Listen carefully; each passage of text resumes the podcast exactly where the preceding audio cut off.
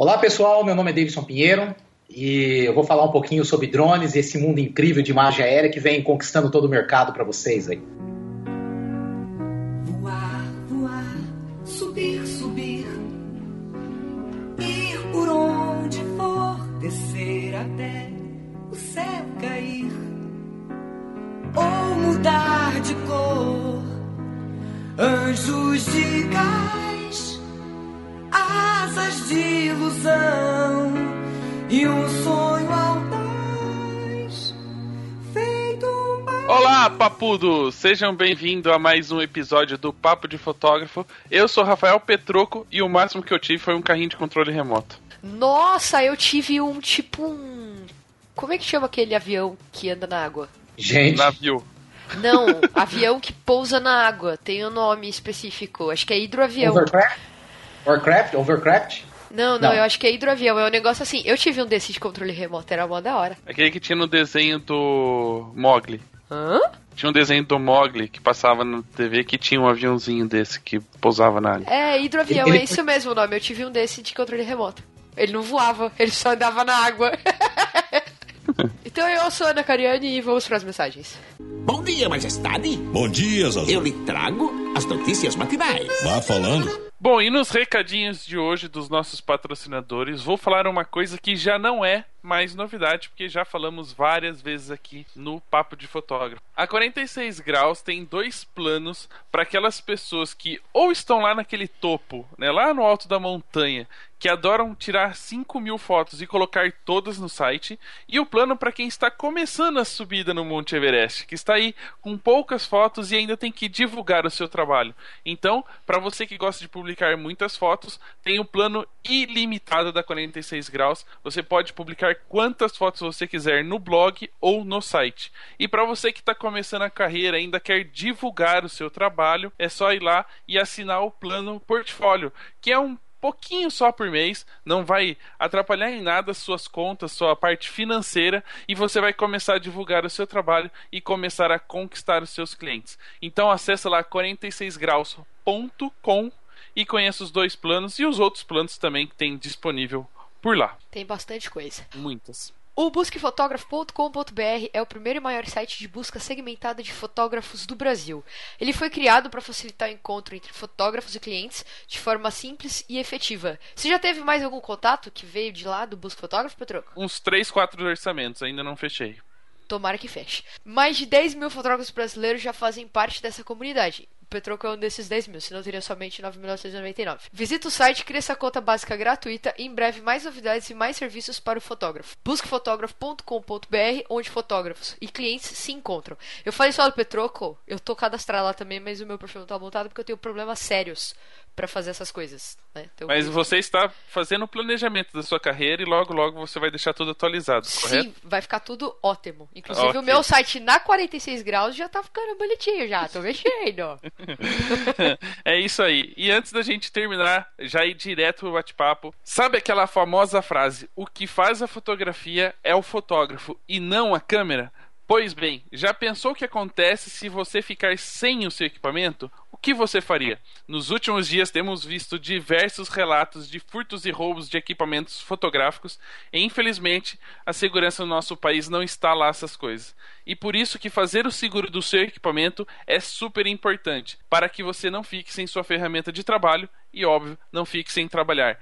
Então a Elege Corretora tem as melhores seguradoras e taxas do mercado para você. Acesse agora elegecorretora.com.br e se você tiver alguma dúvida sobre seguro de equipamento ou seguro de responsabilidade civil, que também é super importante para nós fotógrafos, ouça o episódio em que a gente falou sobre seguro de equipamentos no episódio 138. Combinado? Então pega o papo de hoje, dá um play e até a próxima. Até.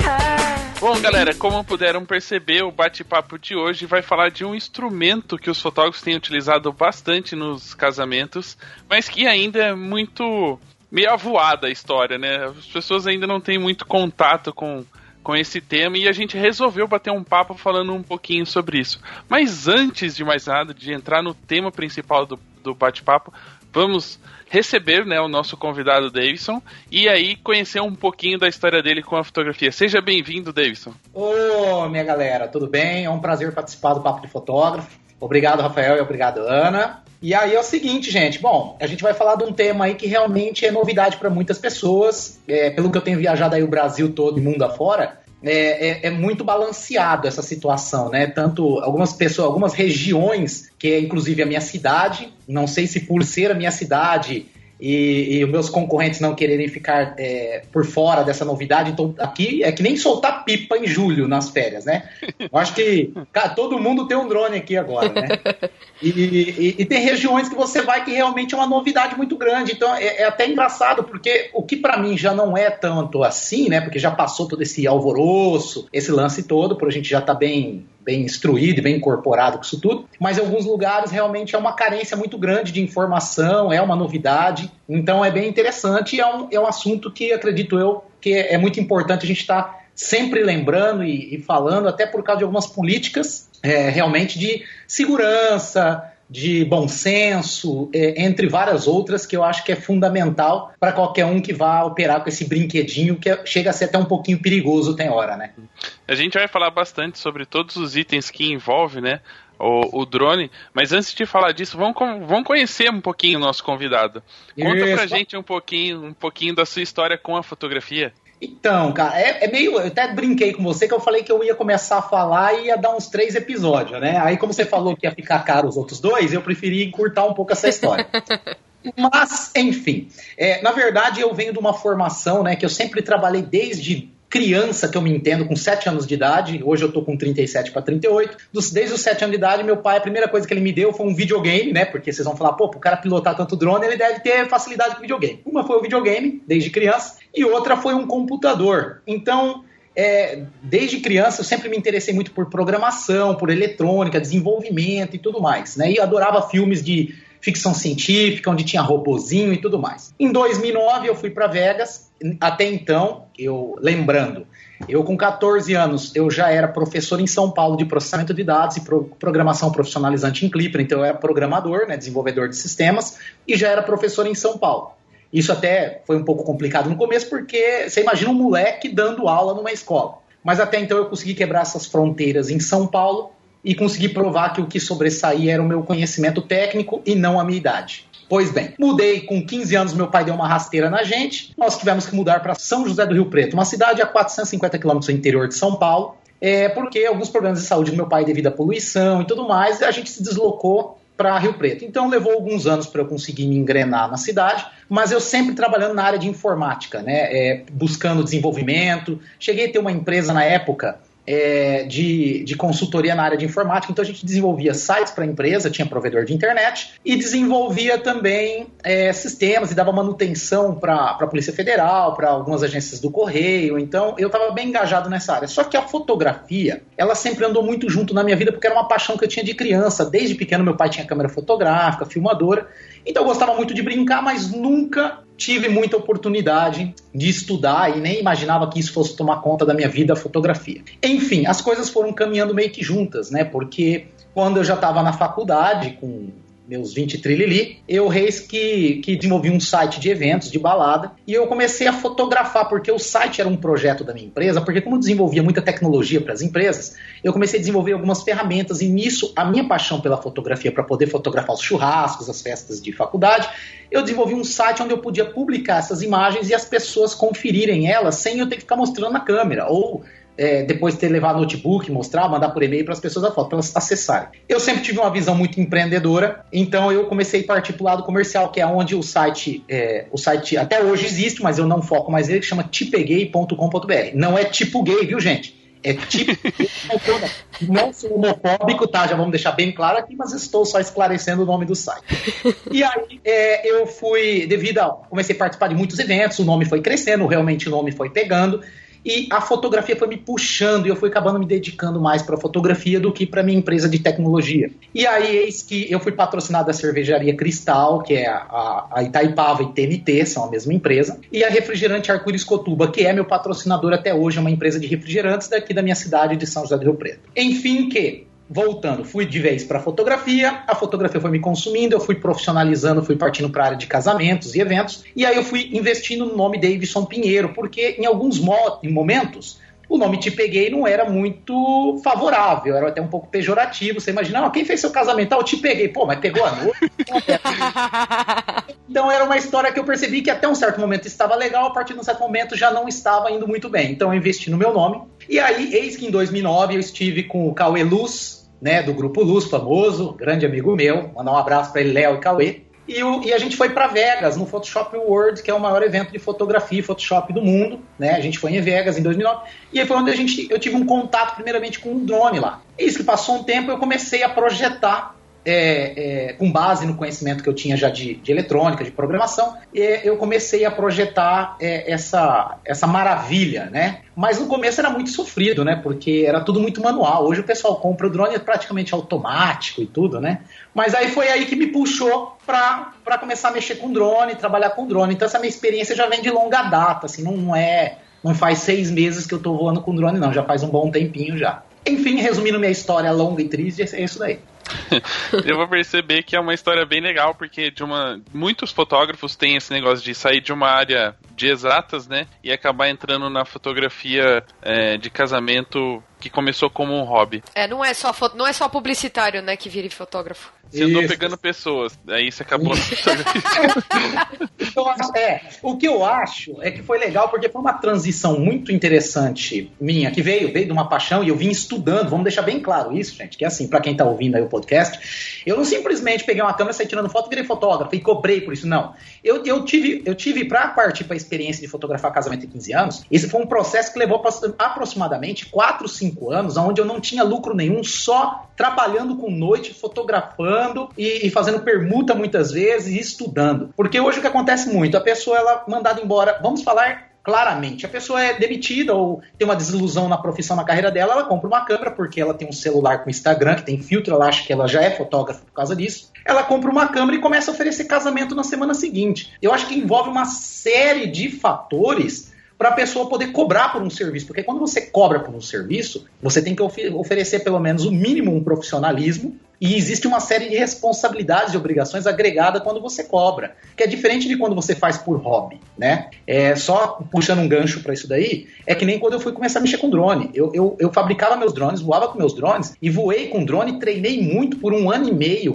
praticamente, antes de começar a oferecer o serviço e cobrar pelo serviço. Porque mesmo que você cobre barato, seja o que você cobre, você está entrando no mercado, você pode estar prejudicando o mercado por estar cobrando abaixo do valor que o pessoal geralmente cobra, e a vergonha de você fazer alguma coisa por imprudência de você não ter habilidade ainda na frente do seu cliente, seja como fotógrafo ou como operador de drone, ou seja qual é a área que você vai escolher nessa nossa, nesse nosso meio aí, né?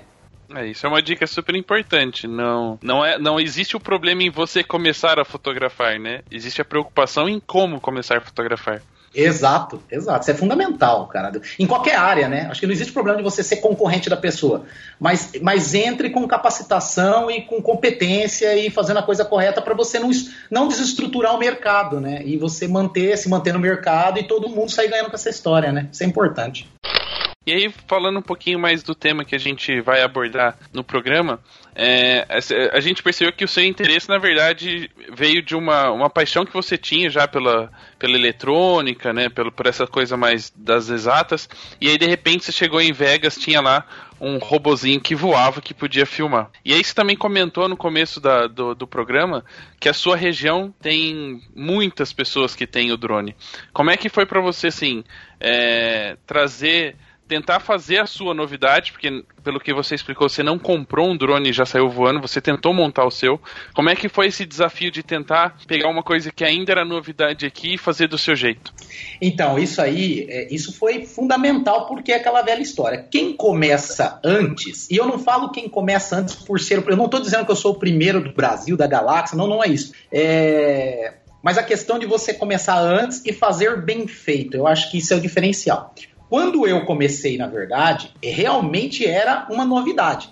Não existia ainda os, os drones industrializados que a gente fala, que seria DJI com Phantom, Spear One, ou de, diversos outros que são vendidos por aí. Não existia. É, o que existia era um aeromodelismo, um avião, o helicóptero, e até então algumas pessoas projetando é, conhecidos como drone, né? Porque cada um chama uma coisa, Vante, multirotor, drone, e por aí vai. E aí o que, que acontece? Eu, eu, eu procurei fazer o meu é, bem feito, e aprender a, a, utilizar ele, manuseio dele. E, e, o que eu acho que foi muito importante no começo do estudo é que eu tive a oportunidade de aprender a pilotar é, é, o drone da forma manual, que eu acho que isso é fundamental, porque quando você vai tirar uma habilitação, aprender a dirigir um carro, você não aprende a dirigir num carro automático. Você aprende no manual e leva um tempo para você ter a habilidade de controlar a embreagem, o freio, o acelerador, engatar a marcha, dar seta. Você aprende é, na verdade, a pessoa fala, ah, mas com dois dias eu já aprendi a dirigir. Tudo bem, cara. Mas com dois dias você aprende a dirigir, mas você não aprendeu a ter reflexo e tranquilidade para uma situação, é, de repente, de improviso. Onde, de repente, de, do nada apareceu um carro na tua frente. Que eu tive, eu sofri um acidente uma vez em função disso, que eu estava andando de moto, e a menina tinha tirado carta fazia um dia, e ela pegou, no que ela se deparou, que ela virou a rua sem esperar eu passar com a moto, ela, ela, em vez de pisar na embreagem no freio, ela pisou no freio, o carro morreu, deu um salto, o carro me atingiu onde eu tive uma fratura exposta na perna. Por quê? Imprudência dela por ela não ter tempo suficiente, habilidade para poder, num momento crítico, ela poder ter procedimentos onde ela não cometesse uma tragédia. E o que tem acontecido muito hoje é o cara compra um drone, o drone hoje é todo automático. Aí as pessoas me perguntam muito: é fácil voar um drone? Que nem hoje. Hoje eu fui fazer, realizar um trabalho de magia aérea logo pela manhã. E aí o estagiário da empresa lá, que é uma empresa grande, falou assim: pô, é difícil, é difícil. Eu falei, cara, difícil não é. A questão é o seguinte: ele dá pau, porque sempre dá pau. Tem, você tem interferência, você tem um N fatores. E na hora que dá esse problema, é, você tem que ir para o manual. Ou ele automaticamente vai para o manual, para você tentar solucionar para que ele não caia no telhado de uma casa, para que ele não acerte um carro na rua, para que não aconteça algo pior. Quantas pessoas, a gente tem que ser realista, quantas pessoas compram um drone Sendo que ele tem piloto automático, tem GPS, barômetro, altímetro, ele faz tudo sozinho. Você só acelera, ele decola, você puxa, tira o acelerador e pousa. Quantas pessoas têm a curiosidade de pegar esse drone, pôr no manual e tentar pilotar ele? Ninguém. Nenhuma pessoa. E o que eu acho errado. Porque as pessoas deveriam procurar um, um descampado, fazer todo o procedimento de treinamento, mas, mas não é bem o que acontece hoje, né? Então, hum. enfim. Basta a gente usar o Tesla como exemplo, né? Opa, total. O carro estava totalmente no automático e aí por um. Não é nenhum problema elétrico ou eletrônico, no caso. É, é realmente porque em, em um momento do, do percurso o sistema não reconheceu que havia um caminhão, já que o caminhão era branco, segundo eu li a matéria, parece que alguma coisa do tipo. É, a luz incidiu no caminhão, ele ficou branco, né? Estava branco. O sistema não reconheceu que tinha um obstáculo e o carro continuou andando. Se o motorista tivesse o controle do carro, provavelmente ele teria resolvido o problema ali, freando ou desviando para não acontecer nada. O, o drone é, é, um exemplo disso, porém a gente não está em cima dele por enquanto, né? É. Mas é, esse, esse, assunto nosso, o, o Rafa e Ana, é assim, é uma coisa muito extensa, porque é, envolve uma coisa que a gente tem um problema grande no Brasil, e a gente tem que admitir isso, que é a cultura. É, a gente está falando, a gente está gravando um áudio é, para milhares de pessoas poderem ter essa informação e, e ouvir, mas dificilmente as pessoas é, encaram dessa forma. Por exemplo, eu estive no Japão agora, dias atrás, fiquei 20 dias lá que eu fui palestrar com o workshop meu de casamento, e eu fiquei impressionado porque era a terceira vez que eu retorno para o Japão, todo ano eu vou para lá palestrar, e quando eu estive lá da primeira vez, eu fui para palestrar sobre drones mesmo, né? Sobre essa tecnologia, porque isso era uma novidade até lá. Olha, por incrível que vocês é, imaginem, é, e uma coisa que eu estava mexendo no Brasil já fazia um longo tempo, e no Japão era completamente novidade. E aí eu cheguei no Japão para poder operar, voei normal, pilotei em alguns lugares, fui em templos japoneses que eu tomei chamada de orelha, o pessoal os japoneses gritando não, não, não, não, que não podia, eu juntava meu tanto e saía correndo para não ir preso, né? E aí, eis que eu retorno agora, dessa vez, da outra vez eu não reparei nisso, dessa vez já se criou no Japão toda uma política de proteção, de preocupação. Existem lugares, parques, que já tem até placa dizendo proibido voar com drone aqui. Cara, eu não sei quantos vai existir no Brasil, mas eu acredito que isso leva uns 50 anos, entendeu?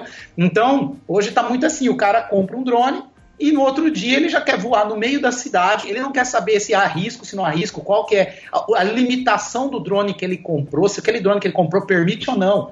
As pessoas, eu não sei se é a falta de, de, de cultura que eu falo, envolve estudo, consciência e o desespero das pessoas para ganhar dinheiro, para sobreviver, elas estão fazendo loucura. Então, assim, eu não estou dizendo, que né, a gente vamos, vamos, ressaltar isso aí, não estou dizendo que as pessoas não devem comprar drone e não devem voar. Não, não estou dizendo. Eu digo que pode, as pessoas podem fazer tudo, desde que elas procurem se informar antes, que nem. Primeira coisa, né? Escutar o nosso áudio por completo aqui do Papo de Fotógrafo, né? E, e fazer aquele jabá, né, galera? Eu tenho um curso publicado lá na Fotos TV é um material completíssimo sobre drones e, tem um tutorial de duas horas que ensina a pessoa até montar um drone do zero. Se ele quiser comprar as peças para fabricar o drone dele, ele faz. Então eu acho que assim, é, é, tudo refere-se à informação, né? É, e a gente tem um outro problema, no caso, não só das pessoas não se informarem, é que, infelizmente, no Brasil, as, as leis, né, ou as, como a gente pode dizer, Perdi a palavra. Os órgãos jurídicos e processuais e fiscalizadores e etc, né? Não, é, não, não, não, se criam padrões tão rápidos assim, né? Não se cria um, não se cria um manual de uso é, legalizado, digamos assim, Mas eu, de como eu, as coisas devem funcionar. Mas, Rafa, eu vou ser realista contigo, cara. Eu acho que na atual conjunto. Eu falo porque eu tenho visto de tudo, eu escuto de tudo, você não faz ideia do que eu passo. Então é assim. Eu acho que mesmo se, se a ANAC hoje, que é o órgão fiscalização, agência nacional e tudo mais que controla isso, criasse um manual de procedimentos, regulamentações, cara, o brasileiro, ele não iria procurar gastar, porque vai ter que gastar. Ele não ia pagar para se homologar, para tirar a certificação, ele ia tentar burlar. Eu, por isso que eu volto naquela história. o nosso país envolve muita coisa chamada cultura, nós temos aquele negocinho do jeitinho brasileiro, tudo quer dar um pedala, quer tirar vantagem. Por exemplo, hoje, os meus drones são homologados pela Anatel. Rapaz, é fácil, é só você perguntar para quantas pessoas que tem drone no Brasil, foi lá, entrou em contato com a Anatel, fez todo o processo de certificação e pagou a homologação, as pessoas não pagam. Então começa por aí, é, é, muito complicado, porque igual que nem, por exemplo, ó, caindo nisso que você acabou de falar, vou contar historinha, porque a galera gosta de ouvir historinha, isso eu sei. Então, assim, ó, caindo nisso que você acabou de falar, de criar um manual de procedimentos, eu acho que seria fundamental existir manuais, existir procedimentos para a gente se organizar, porque é perigoso.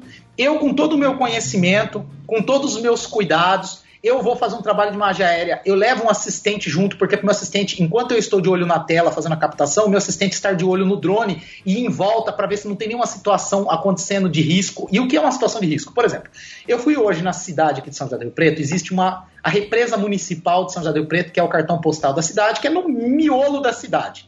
Então, nós temos casas em volta, prédios, o centro da cidade, tudo em volta. E, na verdade, esse, essa represa municipal, ela é o centro de abastecimento de água de Rio Preto. E o trabalho que eu fui fazer foi para a empresa, que é a SEMAI, que é a empresa é, em São Paulo é Sabesp, aqui é a SEMAI, que faz todo o tratamento de água e distribuição de Rio Preto. Eu fui fazer as imagens de monitoramento para mostrar como a represa está limpa, bem tratada e tudo. Quando eu decolei com o drone, o dia está lindo, maravilhoso. Não é uma área onde transita avião para o aeroporto, que isso é importante a gente verificar. Não é uma área de risco, bem onde eu decolei. Tudo bem.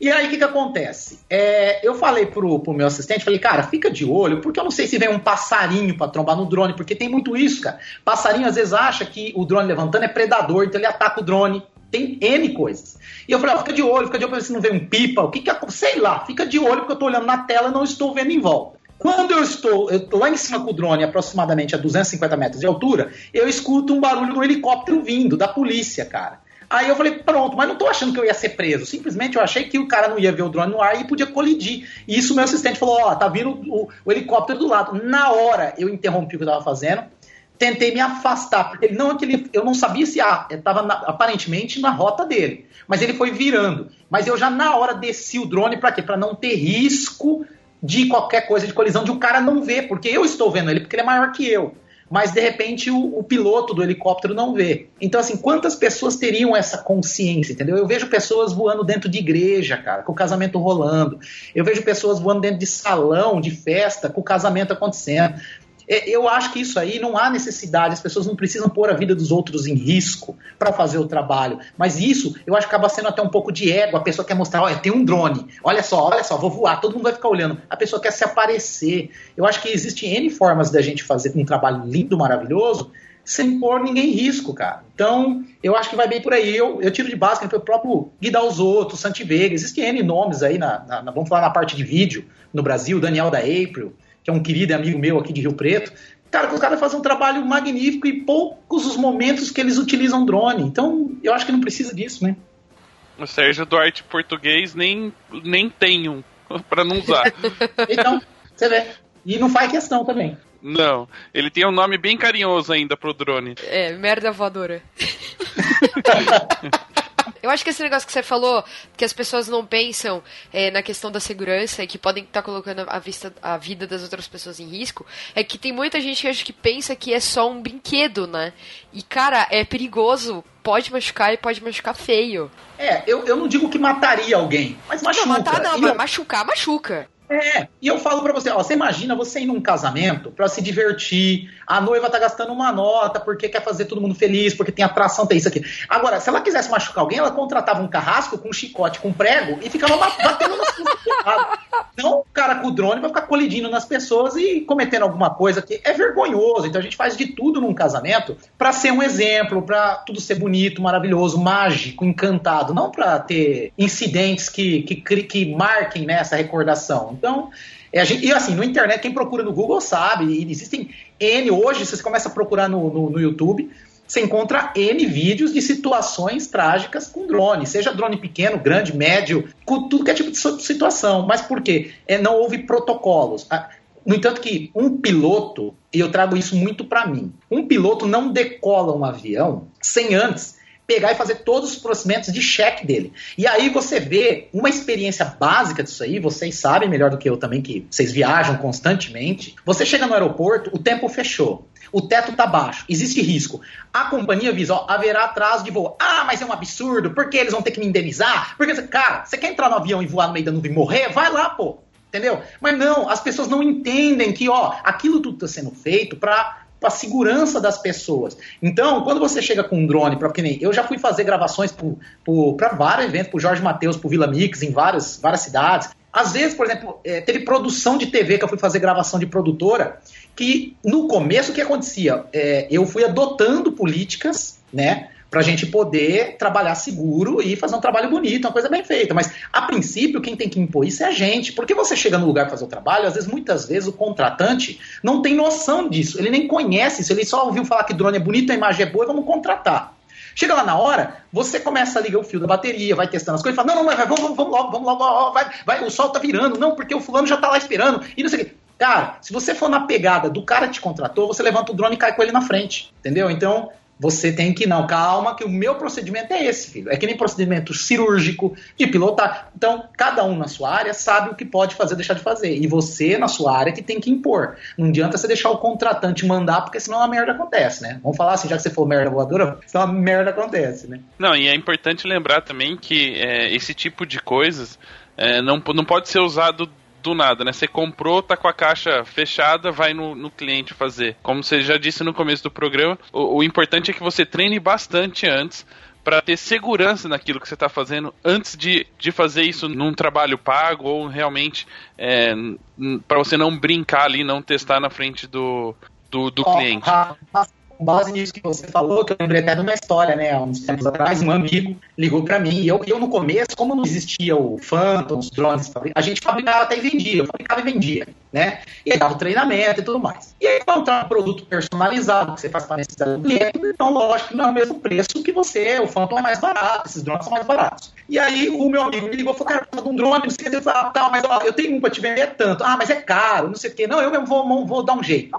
Aí ele foi, foi lá na site da China, já estava vendendo uns montados na época da China, ele foi e comprou. Não quis comprar de mim para me dar lucro. Foi e comprou da China. Pois bem, passou uns três meses, ele me liga tarde da noite desesperado. Ele falou, velho, nossa, não sabe, quebrou uma hélice do drone, onde é que tem para vender? Eu falei, mas como assim? Por que quebrou uma hélice do drone? Não, eu comprei o drone, o drone veio da China, né? E aí já era, chegou hoje, eu cheguei em casa agora à tarde, e eu, nossa, eu queria testar, tava louco para brincar com ele. Aí eu abri a caixa dele aqui dentro do meu apartamento, falei, como é que é? Aí ele falou assim, não, abri a caixa do meu apartamento e fui só dar uma ligadinha. Aí ele saiu com tudo e bateu no meu teto e quebrou. Entendeu? Olha, olha o juízo do ser humano. Não, a falta de juízo, né? Total. É, e vai ligar, e vai ligar dentro do apartamento para ver como é que funciona. Então, é por aí. Você vê como é que Ah, agora amarra ele no teto de ponta cabeça e usa de ventilador. Exato, com as outras três L's. né? Porque eu- é bem isso aí. Então, cara, é bem por aí. Isso aí eu falo que é, isso é berço, é educação, isso é o que as pessoas, isso é o que a gente, é o que o, que o país veio construindo, entendeu? Porque em qualquer outro país a pessoa pegaria, é, iria para uma área descampada, leria o manu, iria ler o manual antes, porque assim, eu tenho o hábito, eu sei que ninguém tem, mas eu tenho esse hábito, cara, que parece incrível, mas eu gosto, quando eu compro um negócio, gosto de pegar o manual, primeiro dar uma sapiada no manual, porque sempre tem uma diquinha mais ou menos, né? Pra não falar, tem uma diquinha mais ou menos. Então você lê o manual e depois liga o negócio. Não, as pessoas ligam o negócio e depois lê o manual, porque deu pau. Ai, queimou o negócio, o que, que eu fiz errado? Ele pega o manual pra ver, mas ele já deu problema, né? Então. É, isso é uma outra dica importante. O manual sempre tem que ser o primeiro a ser aberto, e não o produto, né? O, o equipamento. Ele existe por algum motivo, né? Não, e tudo vem com manual. E por incrível, o nego fala assim: ah, mas é chato. Ah, e aí tem aquele problema, né? O pessoal fala pra mim, não, mas em inglês e japonês eu não entendo. Eu falei, cara, procura no, no YouTube, no Google, sempre tem os manuais traduzidos. Sempre teve alguém que teve esse mesma, essa mesma dificuldade, foi lá e buscou fazer a tradução do material. Então, hoje, dificilmente com a internet, você não acha o material traduzido. Ou, na pior das hipóteses, pega o texto, copia e cola no, no tradutor do Google, que por mais indígena que seja a tradução, você vai entender, né? Então, É, e tem figuras, né? Às É. vezes a figura já é autoexplicativa. E aí, falando assim, a gente já citou alguns problemas, né? E já aproveitando que a gente tá nesse, nesse embalo, antes que as pessoas pensem, nossa, mas só vão meter o pau no drone. Não, calma, a gente vai falar bem dele ainda, né? Mas existem algumas preocupações que a gente tem que ter antes de sair aí pilotando. É, você acha que quem tem é, o hábito ou já pilotou aeromodelismo tem uma facilidade maior para pilotar o, o drone ou basta praticar que todo mundo consegue? Ó, é interessante essa tua pergunta que você me fez. Muito interessante, porque muita gente me fala isso, cara. Eu, quando aprendi a pilotar, ainda teve amigo que falou: Ah, mas você aprendeu rápido porque jogava videogame. Cara, o que, que tem a ver uma coisa com a outra? Fazer o, o finish hair lá e arrancar a cabeça no Mortal Kombat não tem nada a ver com voar com drone. A menos que eu use o drone para arrancar a cabeça de alguém na rua, né? Mas. A não ser isso, né? Mas aí o que, que acontece? Eu, eu não cheguei, eu fui direto pro drone, para essa categoria. É, nunca pilotei helicóptero e nem aeromodelo. É, eu acredito que pelo fato da pessoa já ser do, do modelismo, do aeromodelismo, tanto com, com ele modelismo, que é helicóptero, ou aeromodelismo, que é o aeromodelo. Sim, dá, dá uma grande vantagem para a pessoa, porque ela já está familiarizada com o rádio, com o que é acelerador, com o que é, é leme, que seria o rudder, o que é aileron, elevon, entendeu? Então a pessoa já está familiarizada com esse aspecto. Mas, mas eu acho assim, hoje, que nem eu expliquei, hoje, pelo fato do drone ser completamente automático, qualquer criança de 5 anos pilota. Só que a questão é a seguinte, é que nem eu falei, vamos, vamos frisar, que não tô fazendo, você, mesmo acabou de falar agora que a gente vai falar das alegrias. Só, primeiro a gente tá frisando bem os cuidados. Galera, você vai lá comprar um drone, não importa qual é o drone. Se for um drone indoor, que a gente fala, é aquele mosquitinho. Mosquitinho porque ele parece uma varejeirinha, um bicho, ele é pititiquinho. Aquilo ali, se bater em ninguém, faz cócega. Indoor é para voar ambiente fechado que não tem vento. Então, é tudo bem, você vai brincar ali, vai cair, vai virar, ele, ele aguenta a pancada, mas não quebra. É um excelente brinquedinho para você se familiarizar com o drone, tá? E, e, começar a aprender a pilotar o drone, e ele é bem manual. Se você comprar um outdoor, que é um drone um pouco maior, que você vai ter um investimento um pouco maior, vá num descampado, pelo amor de Deus, não faça isso dentro do seu apartamento, tá? E como os drones hoje têm tudo GPS, se você comprar um drone que tiver GPS, leia o manual. O manual explica o mínimo de quantos satélites o seu drone tem que reconhecer antes de você poder decolar. E quando ele fala de satélites, ele, por exemplo, existe drones que informam isso através do celular, porque o celular se conecta com o drone. Existe drone que é através de luzes piscando. Por exemplo, se ele piscar quatro luzes amarelas, é porque ele não reconheceu a quantidade de satélite ainda. Ah, piscou cinco vezes a luz e fica piscando uma luz verde, já achou o mínimo suficiente de satélites. Após essas luzes que indicadoras dos, do, do, dos recursos, da parte de navegação do drone, está avisando que está tudo ok, aí sim você decole, mas vá num descanso, pega uma fazenda longe de metal de carro, porque tudo cria interferência. A lataria do carro, um poste de metal, uma placa de outdoor, qualquer coisa, vá num descampado, e aí sim você decola com o seu drone. Tá? E aí você pratica, brinca tal. Voar dentro de cidade é sempre complexo, porque tudo cria campo magnético que cria interferência no drone. Então não voe dentro de cidade, a menos que você tenha muita certeza do equipamento que você tem na mão, conhecer todas as limitações dele, porque às vezes o fabricante fala, ó, o raio de alcance do drone é de um quilômetro e meio, tudo bem. Vá num descampado e vê se ele atinge um quilômetro e meio sem cortar o sinal. Não, ele atingiu 900 metros. Ah, então não era um quilômetro e meio. Ali tem algum campo de interferência. Então, você já sabe que no descampado é 900 metros. Dentro da cidade, se você quiser arriscar, voar, depois você está pilotando muito bem, tenta ver se você vai até 400, 500 metros. Não fala altitude, falou de distância. Porque de altitude é, é arriscado você voar mais que 250, 300 metros, dependendo de alguns locais, né? Então, você, você tenta fazer essa medição para ver até onde é arriscado ou não, mas muda muito. Que nem, por exemplo, eu já cheguei a voar com meu drone de altitude a 450, 400 metros é o que eu travo ele para ele não subir mais. Chegou a 400, parou, pronto, acabou. Dali para frente, se o cliente quiser, faça com helicóptero, faça com avião. Isso é importante também, você saber o teu limite. E, impôs para o cliente, ó, você, a, o drone serve para imagens de baixa altitude. Imagens de grande altitude, aí é o, é o satélite do Google, é foguete da NASA, é avião, é helicóptero. Não queira ir para a Lua com um drone e fazer imagem para o teu cliente porque ele pediu. Entendeu? Então é importante você impor isso daí. Então eu tenho, eu acho assim que para a galera é muito importante isso daí, é pegar o drone e, e praticar muito antes e, e, saber e olhar no manual e saber todas as limitações do drone. Não, é claro que dá para perceber que existe muita, muitas coisas aí que a gente deve entender antes de simplesmente comprar isso aí pilotando.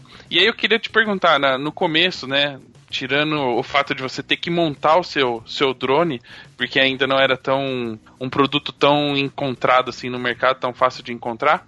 Quais foram os seus primeiros desafios? Digamos que já tem o drone pronto, tem ele montado. Quais foram os seus primeiros desafios de desenvolver uma, uma forma de pilotar, de começar a entender como é que ele funcionava para poder filmar, como é que você começou a oferecer isso para os seus clientes, quais são os primeiros desafios aí já com o drone na mão?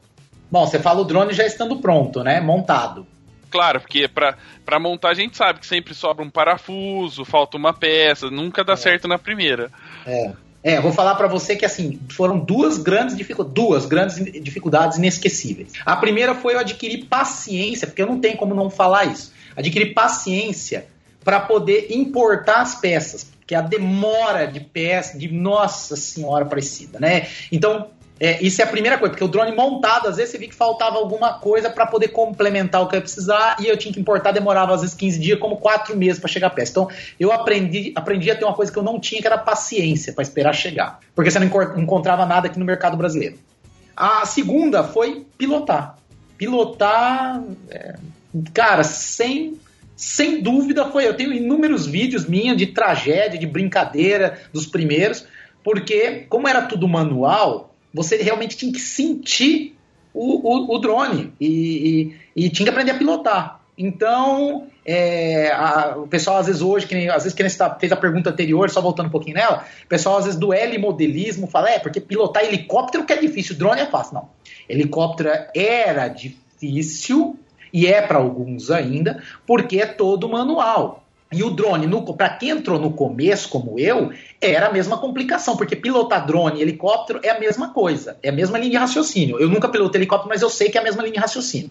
Agora, como já se inventaram placas com recurso de GPS, é, tudo que estabiliza o drone no lugar, para você só. Se você fizer uma caca, solta a mão do rádio que ele fica no lugar parado voando sozinho. Aí você com calma vai lá e pilota ele. Caso não dê interferência, vamos falar bem claro. Caso não dê interferência, você tá voando um descampado, tá tudo sob controle, tem o mínimo de, de satélite foi reconhecido, tá tudo dentro do, das conformidades. Existe essa mesma placa agora para helicópteros, para helimodelismo. Então, o cara voa helicóptero também hoje é gordura. Só não voa gordura o cara que não quer gastar na placa, comprar a placa e pôr no helicóptero. Aí ele quer ficar sofrendo. Aí não adianta ele falar que ele é o bom da balachita, porque ele também não quis investir. Entendeu? Que eu acho uma besteira, porque hoje, com todo esse monte de recurso que existe, eu acho é, muito favorável o cara ter um equipamento com todos os recursos que ele te oferece. O waypoint, que é voar, você pôr os pontos no mapa, ele voar sozinho nos pontos. É, retorno, que é o go home, fazer o retorno automático. Deu alguma falha de sistema, o drone voltar automaticamente e aterrizar sozinho. Eu acho isso tudo super válido.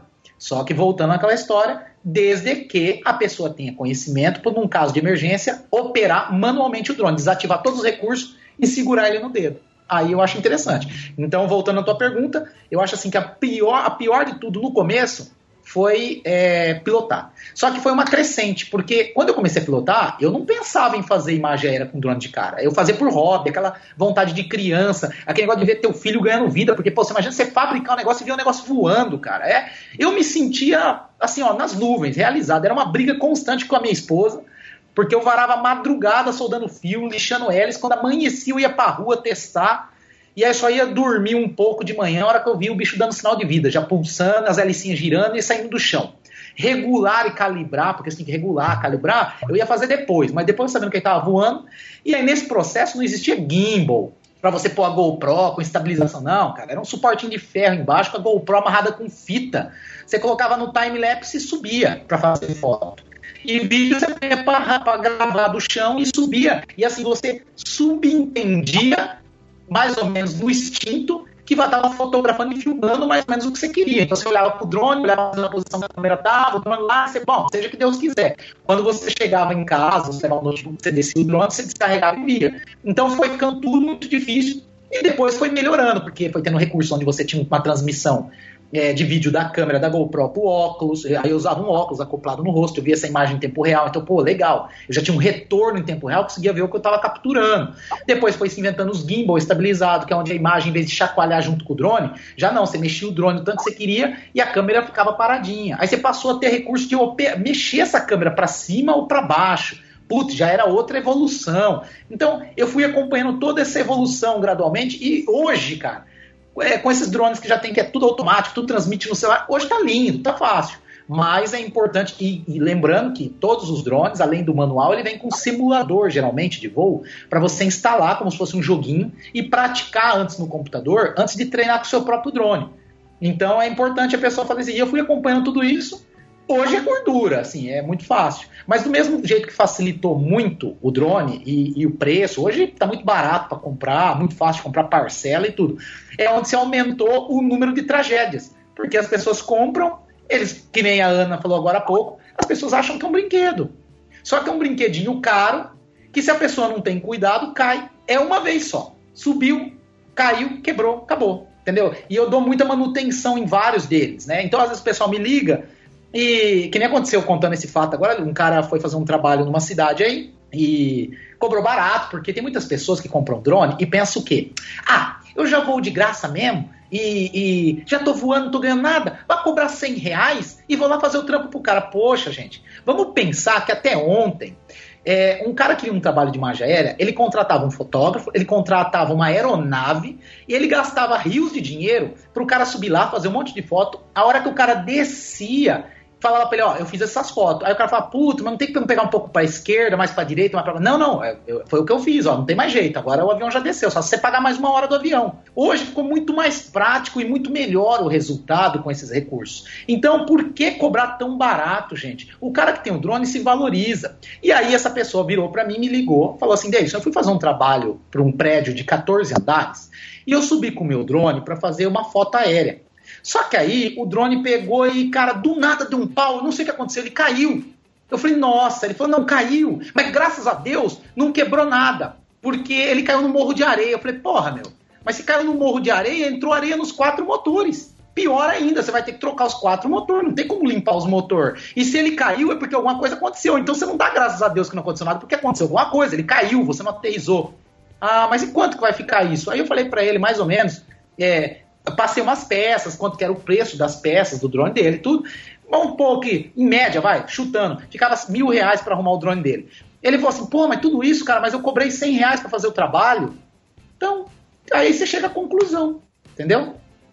É, e, e tem o fato também de, se a gente pensar, para quem é fotógrafo e hoje está oferecendo esse serviço, do mesmo jeito que a pessoa reclama que tem gente comprando câmera e prostituindo o mercado, cobrando 100 reais o ensaio, 200 reais o ensaio, ele está fazendo o mesmo praticamente com o drone, né? Existem pessoas que são especialistas nisso, né? Fazem imagens aéreas com os drones e aí o cara que cobra 5 mil reais para fazer um, um trabalho para uma empresa, uma grande empresa, está perdendo trabalho para você, fotógrafo, que está oferecendo a 100 reais e além de prejudicar o amigo, você está deixando de ganhar mais 4.900 reais. Exatamente. Exatamente. Eu acho que é. Mas assim, se eu vou te contar a história, eu vou te contar inúmeras histórias que você vai falar, é absurdo. E o povo, o povo é. Como que eu vou falar pra. Assim, o povo é meio cara de pau, sabe? é umas coisas meio que fora da casinha, sabe? Bom, Então, vamos isso- tirar um pouquinho, um pouquinho o ódio do coração, né? Vamos falar Ah. algumas coisas interessantes do drone sem ser problemas, que senão as pessoas vão parar de usar drones, né? Bom, Ah, bom bom. para o Davidson se as pessoas pararem de usar, porque Isso. é uma coisa, uma coisa interessante e que você acabou citando meio que por cima foi da questão de subir, né, fazer uma cena e que antigamente as pessoas iam de helicóptero ou, ou aviões menores para fazer uma cena de cima e de repente quando chegava no chão não tinha em mãos o, o resultado que, que era esperado pelo cliente. Na qual o drone hoje facilita muito, porque praticamente você está vendo ao vivo o que você está fazendo e de repente ali mesmo com o cliente do seu lado, você já consegue resolver o problema. Mas aí a minha pergunta, é, na verdade são duas de coisas completamente diferentes.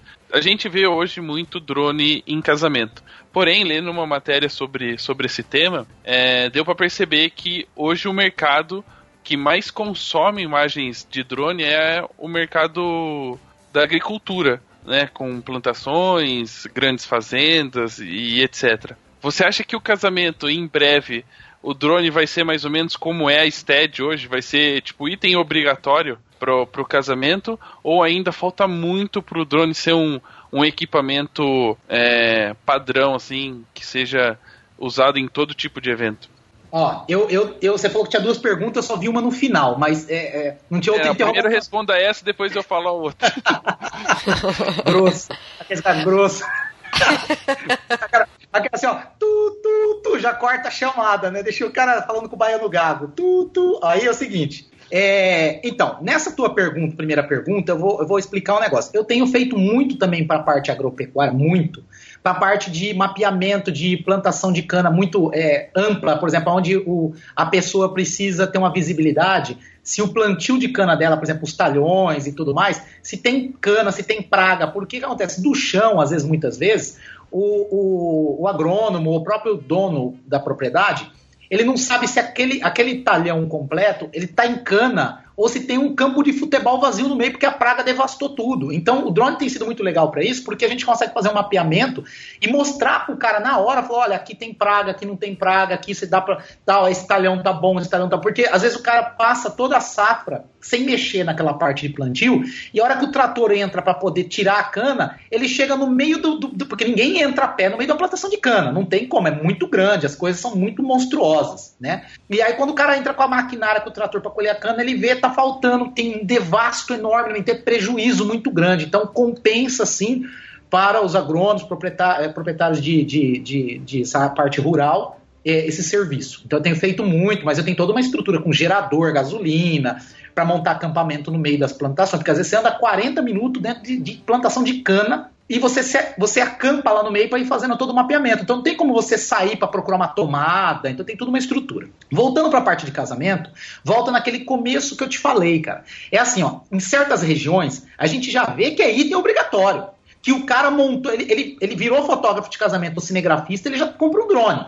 Porque a pressão que a pessoa sofre no mercado. Por exemplo, em São José do Rio Preto e região, isso pulverizou, cara. Todo mundo praticamente que mexe com foto ou filmagem, mesmo foto ou filmagem de casamento, comprou um drone. Mas por quê?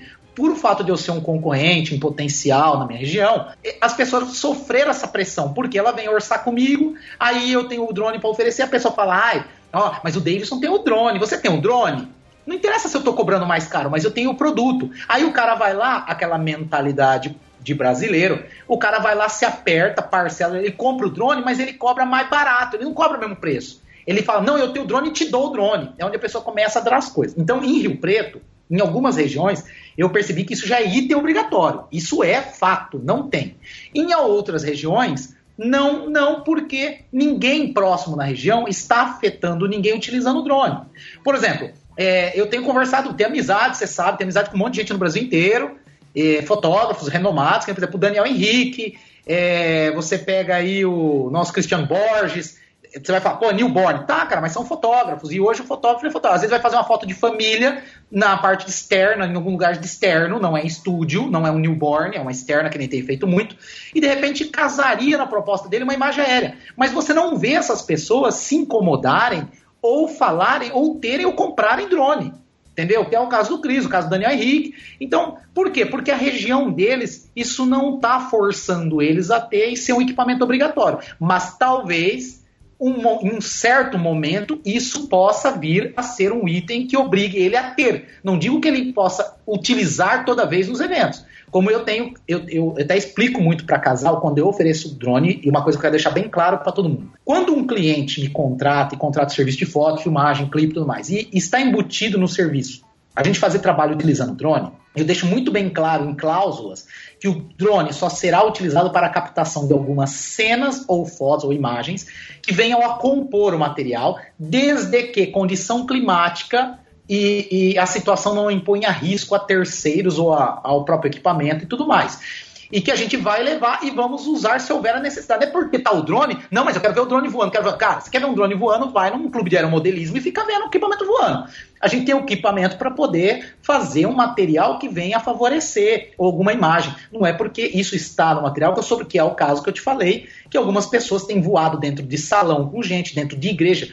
Teve um casamento esse dia atrás que eu fui fazer aqui na minha cidade, que o cara teve a coragem, cara. Acontece cinco casamentos seguidos na igreja. Tem muito casamento. É, o meu casamento era o, é o seguinte: pô, o, a noiva foi entrando, a noiva entrando com o pai, e o, e o drone voando atrás, e o piloto atrás, porque o piloto não tinha habilidade para pilotar pela tela ou pelo óculos, ele veio andando junto. Agora eu te falo, você acha que alguém olhou para a noiva, cara? Primeiro que nas fotos e vídeos, tudo de quem estava filmando de terra e chão, saiu o piloto do drone junto no fundo andando no corredor, o cara andando pronto. Para ele fazer um negócio macaca dessa, porque ele não usou um stead? Você tá entendendo? Ou já que quer ser uma sei lá, né, parte um Spider Camp, mete um cabo de aço no santo, outro cabo de aço no negócio, manda uma, uma Spider Camp, vai voar dentro da igreja, correndo risco de trombar em santo, em candelabro, em lustre, é, dá não, e o barulho disso dentro da igreja, né? Não, é demais, é demais. Não, assim, é, é, olha, eu tenho visto cada coisa que vocês desacreditam. Eu juro por Deus. Dá, dava um livro, hein? Dá um livro. É que eu tô sem tempo pra escrever esse livro. e isso porque eu prometi que a gente só ia falar bem agora do drone, né? verdade, verdade. Não, mas o drone, eu tô falando uma coisa que assim, tipo, o drone é muito bom. Galera, eu falei, acabei de faço, faço mapeamento, é uma coisa muito legal, favorável para mapeamento. É, que nem eu falei, Pô, antigamente se usava avião, helicóptero, o cara pendurado na porta com corda na cintura para fazer foto aérea da empresa. Hoje você sobe com o drone, tem um monitoramento. E é o que você acabou de falar. Eu fui fazer o trabalho para o SEMA agora de manhã. O, o responsável da empresa estava do meu lado olhando na tela. Eu falei: Ó, tá bom essa altura? Tá bom esse ângulo? Ele não é isso mesmo, é isso mesmo. Agora vai para frente. Aí eu ia para frente. Acabou. Não tem como o cara depois chegar para Ah, mas não ficou do jeito que eu esperava. Eu fiz o trabalho uma vez só, desceu o drone, descarregou no computador dele ele me pagou e eu fui embora lindo, feliz da vida. Então, assim, o drone é maravilhoso. O que está sendo um problema é as pessoas operando o drone. Não está tendo respeito, não está tendo política, não está tendo um monte de fatores que se as pessoas se unirem e começarem a entender, gente, vamos... e tem muita gente bacana. Eu, eu vou em muito congresso, muito evento no Brasil inteiro aí, trombo Rafa direto nas coisas lá de Brasil e tudo mais. Um monte de gente, cara, vem me encontrar porque viu palestra minha, ou comprou meu curso do Foto TV e vem me parabenizar, vem me agradecer, falar, cara, teve um casal, cara, que eu achei um barato, até se estiver ouvindo aí, ó, manda um abraço para esse casal, não vou lembrar o nome agora, infelizmente, mas eles me encontraram no Ed Brasil, se eu não me engano, ou na Foto Image Brasil, um dos dois. É, ano passado, na Foto Image. Aí, ele pegou, o noivo falou para mim, cara, eu tava na, na Europa, a minha esposa me deu de presente um drone, cara. E eu, eu tava louca, ela viu, do nada, eu cheguei lá, tava a caixa, ela me deu. E aí, sabe o que, que ela me deu junto com o drone? Me deu um curso teu da Fotos TV. Aí eu falei, ah, você tá brincando? Eu falei, cara, juro por Deus, ó, dá um autógrafo pra mim num papel aqui, qualquer coisa. E ele falou, cara, eu fui assistir teu curso antes. A hora que eu terminei de assistir teu curso, eu peguei, fui lá, tirei o drone da caixa, fui voar com o drone. Foi a melhor coisa que eu fiz, que até hoje eu tô voando com ele, não quebrei ele. Meus amigos, tudo comprou, quebrou, tá com defeito, mandou para conserto, não volta. Então você vê, existem sim pessoas de bom senso que procuram informação antes. Não tô falando só de comprar meu curso, tô falando de buscar informação, é ler o manual, é estudar, é buscar entender o equipamento antes de levantar voo com ele. Para quê? Porque você não perdeu o brinquedo. Já que é um brinquedo, nós estamos falando que é um brinquedo, mas não perdeu o brinquedo entendeu? Mas é muito legal, cara. Eu, no entanto, que eu mexo com isso E, não me, e assim, hoje eu não tenho mais tanto tempo para voar por lazer como eu fazia, que eu voava de manhã, tarde, noite, toda hora. Porque a bateria para carregar, eu ia no descampado 5 horas da tarde com um grupo de amigos voar com drone. A gente ia. Né? E, e assim, eu não tenho mais esse tempo para fazer. Sinto falta de fazer isso, chegar às 5 e meia da tarde, 5 horas, e ir para as partes mais deva devastadas aqui de Rio Preto, no pôr do sol, e ficar voando com o drone por voar. Quando você começa a oferecer um trabalho e profissionaliza e começa a usar aquilo como uma forma de, de monetização, eu acho que as responsabilidades e as obrigações são tantas que você acaba não tendo mais o prazer tanto de, de brincar com aquilo, porque você leva aquilo tão a sério é tanta coisa que aí eu acho que acaba perdendo um pouco. Então, até esse tempo atrás minha esposa brincou, né? Porque eu fui comprar uma moto grande. Ela falou: é, do jeito que você é, é perigoso você pegar um baú atrás, começar a entregar pizza e fazer dinheiro com a moto já, cara. ah, entrega pizza com drone. É, então, você viu? É, então. do jeito que eu gosto de pizza, é perigoso eu comer ela e não chega uma no cliente. Bom, então aí, galera, se você tem interesse em treinar seu, seu drone, marca com o Davidson, aí tem um rachão de São, São, é São José do Rio Preto? Isso, São José do Rio Preto, é. Rachão de, rachão de São José do Rio Preto de drone. De fim de tarde, fim de tarde. É. Só cuidado com a polícia na hora que aparecer não prender todo mundo aí, porque racha é proibido no Brasil. Voltando é ainda não existe um lei pro racha do drone. Aproveita não, não. É, então, aproveita. Aproveitando que a gente estava falando do uso do drone em casamento, aí voltando um pouquinho na parte boa do drone, eu queria aí seria talvez a outra pergunta complementar a do, do uso na agricultura, porém agora no, no, casamento. Uma outra coisa muito importante e que talvez poucas pessoas se preocupem no momento de utilizar ele no casamento, o que eu ia perguntar era sobre a linguagem. Né? Tá certo que o drone hoje é um modismo. É simplesmente as pessoas pegam, a noiva vai entrar, sobe o aviãozinho, desce o aviãozinho, filma a fachada da igreja, dá a volta na igreja, sobe no, no se é uma festa em campo aberto, faz sobe e pega o lago que está aparecendo em frente ao salão e etc, coisinhas do tipo. Mas existe um, uma preocupação muito maior, se a gente for ver, na utilização do drone para o casamento, que é a linguagem né, que envolve. Existe um, uma maneira da gente estudar ou uma maneira da gente conseguir conciliar né, a linguagem que é feita durante o casamento com a DSLR e depois com o drone, utilizando ele para fazer as cenas que são aéreas? É, realmente, sim. Assim, ó, vamos falar da seguinte maneira. Você acabou de dizer que o drone é um modismo na área de casamento. E você frisou bem, que isso foi interessante. Na área de casamento, sim, eu concordo, acho plenamente que é um modismo. Não é uma necessidade. Você não vai deixar de fazer um trabalho bonito, um trabalho bem feito, ou um trabalho de excelência se você não tiver um drone. O, o seu trabalho de registrar um casamento, fazer um ensaio, fazer um clipe, fazer qualquer seja qualquer atividade com um casal, não depende de um drone, gente. Não depende de um drone. Acho sim que o drone é bacana, é interessante. Você consegue, às vezes, de repente, uma imagem num ângulo um pouco diferente, é uma visão diferente. Mas não é isso, talvez, às vezes, que impressiona o seu cliente. Diferente da área da agricultura, da área mobiliária, que às vezes o drone é uma necessidade, não é um modismo. Por quê? Eu jamais conseguiria fazer um mapeamento de uma área rural, ver as pragas, ver uma área que está totalmente desmatada sem a utilização do drone. Sim, poderia contratar um avião, um helicóptero, tá, mas e, e a burocracia para isso? E a logística e o custo? Então, o drone ele veio para ter uma agilidade maior e de repente você chegar com o drone mais próximo dessa parte para você ver. Então, assim, para a parte, eu acredito para a parte de obras, é uma coisa que é necessidade, é fundamental hoje para você ter um, um, certo monitoramento, acompanhamento de obras, você poder chegar mais próximo de algumas coisas que com um helicóptero e um avião você não conseguiria. Sim. Agora, é, é, nessa parte de linguagem, para a gente trabalhar com casamento, é, eu, eu sempre penso assim quando vou fazer meus trabalhos. Meu trabalho não depende do drone. Ponto. É, voltando para o conceito de vários é, filmmakers, videomakers, é, cinegrafistas, vamos pôr, cada um tem um nome chique, né? Mas sempre tem um roteiro antes, claro. E, e aí você poder usar algumas cenas do drone para você poder compor um material lindo que você tem. Então, por exemplo, se você vai na praia é, fazer um ensaio de um casal que eu tive em Porto de Galinhas. Fiz um ensaio maravilhoso, só que eu usei o drone para compor algumas cenas da praia, do local, onde eu tive uma movimentação de câmera mostrando o mar, as ondas quebrando. Aí depois o casal na frente da igreja lá em, em, na praia de Carneiros, onde eu estava de frente com o casal e fui afastando, afastando, afastando, afastando até pegar o mar para depois poder acelerar essa cena e, e dar um slow mais próximo mas alguma, alguns brinquinhos, poucas cenas, que dessem um tchanzinho especial, dessem uma brilhantada nisso daí. Né? Mas isso é prática. Não tem como, por exemplo, não existe um manual ou um guia ou alguma coisa. É que nem a fotografia, né? Para quem trabalha com foto, para quem trabalha com vídeo, é o treinamento constante, é a prática constante, é o olhar, treinar o olhar. A partir do momento que você compra um drone e começa a voar com o drone, você vai começar a ver o mundo de um novo ângulo, uma nova perspectiva. É muito engraçado isso porque é uma dica, eu dou várias dicas no meu curso, mas uma das dicas que eu dou sempre pro pessoal que está começando a voar é assim, ó, levantou voo.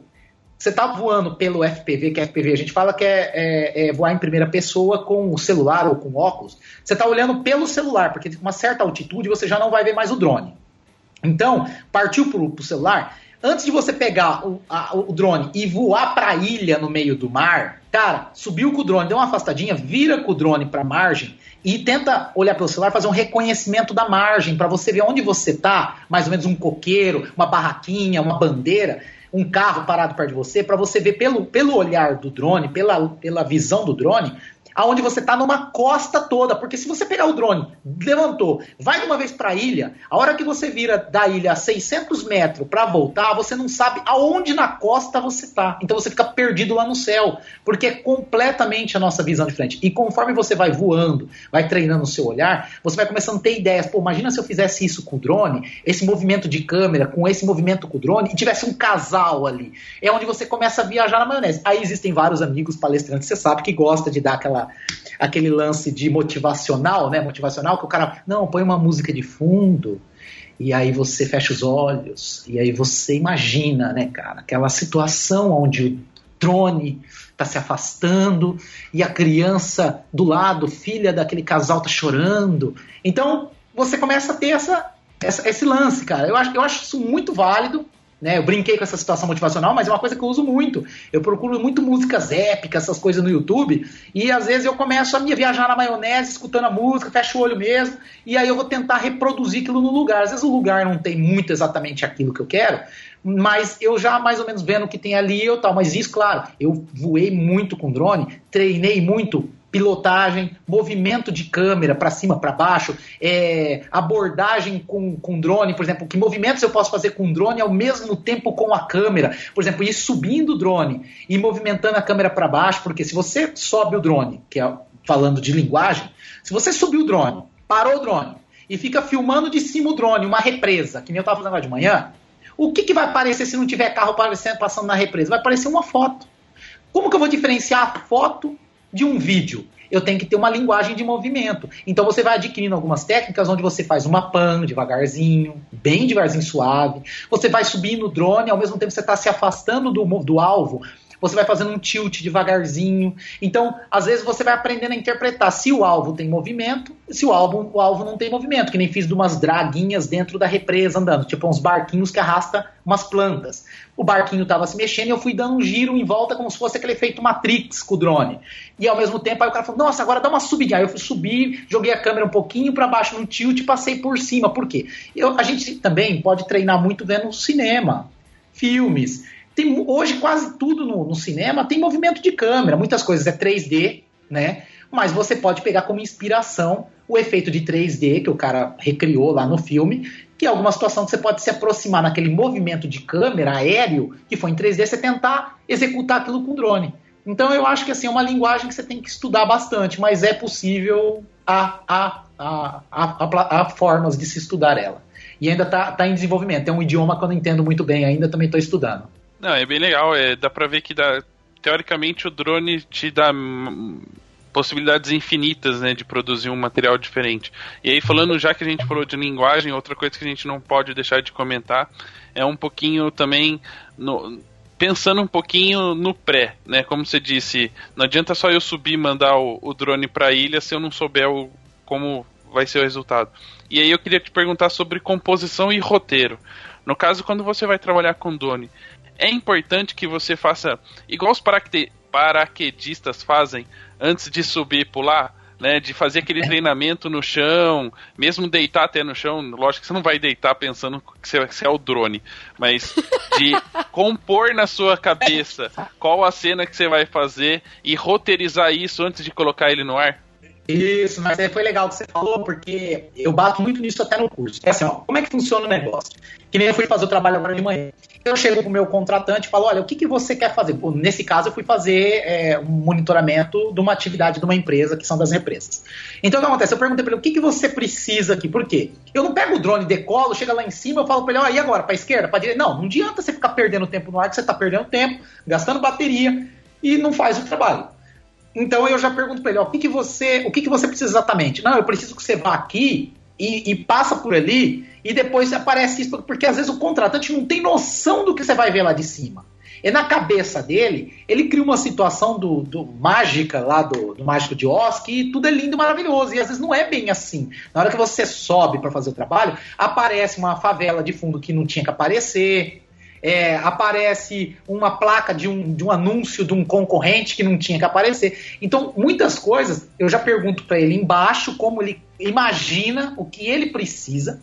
E eu, com meu conhecimento técnico, subo e executo, porque eu falo para ele: olha, eu vou fazer para você e depois já te mostro. Na hora que eu terminar de fazer, eu desço drone, dou um play no vídeo, se for o caso. Né? Se for vídeo, se for foto, já estou mostrando para ele ali no celular, já, ó, isso aqui é um enquadramento, tá legal? Putz, tá da hora, vira um pouquinho mais para esquerda. Então, eu faço todo esse planejamento no chão, onde eu discuto com o cliente, ele me aponta o que ele quer, o que ele não quer, eu tento fazer ele entender o que eu vou ver, é, explico para ele, porque um grande problema sempre nosso é essa questão de altitude, né? Às vezes o cliente tem uma área muito grande que ele quer que apareça inteira na fotografia. Então aí eu explico para ele, eu falo, olha, eu vou subir, eu não tenho uma noção exata se essa área toda vai se enquadrar ou não na foto ou no vídeo. Mas caso seja foto, por exemplo, você precisa da área toda, nós vamos fotografar por etapas. Então nós vamos dividir isso num pedaço, isso num pedaço, como fazer foto panorâmica. Então eu vou subir, vou virar a câmera toda para baixo, fazer uma foto aqui, aqui, aqui, aqui. Isso vai dar tantas fotos, depois a gente vai faz a, a montagem dessas imagens. No caso de vídeo, o que eu vou poder te fazer é um movimento de câmera girando, pegando da esquerda para a direita e fazer uma panorâmica. Que nem aqui em Rio Preto eu tive que fazer três represas. A primeira represa foi gordura.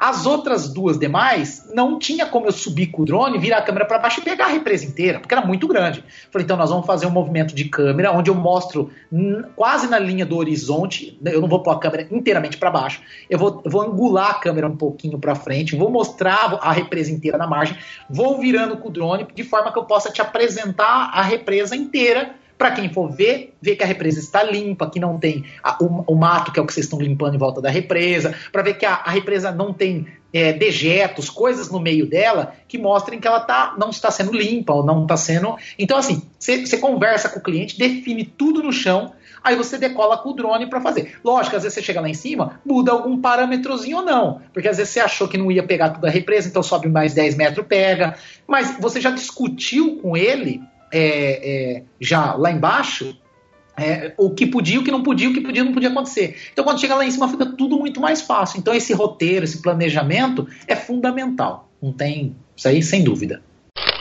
Bom, e é claro que a galera que está escutando o programa vai querer saber alguma coisa técnica, né, de tudo isso, toda essa história.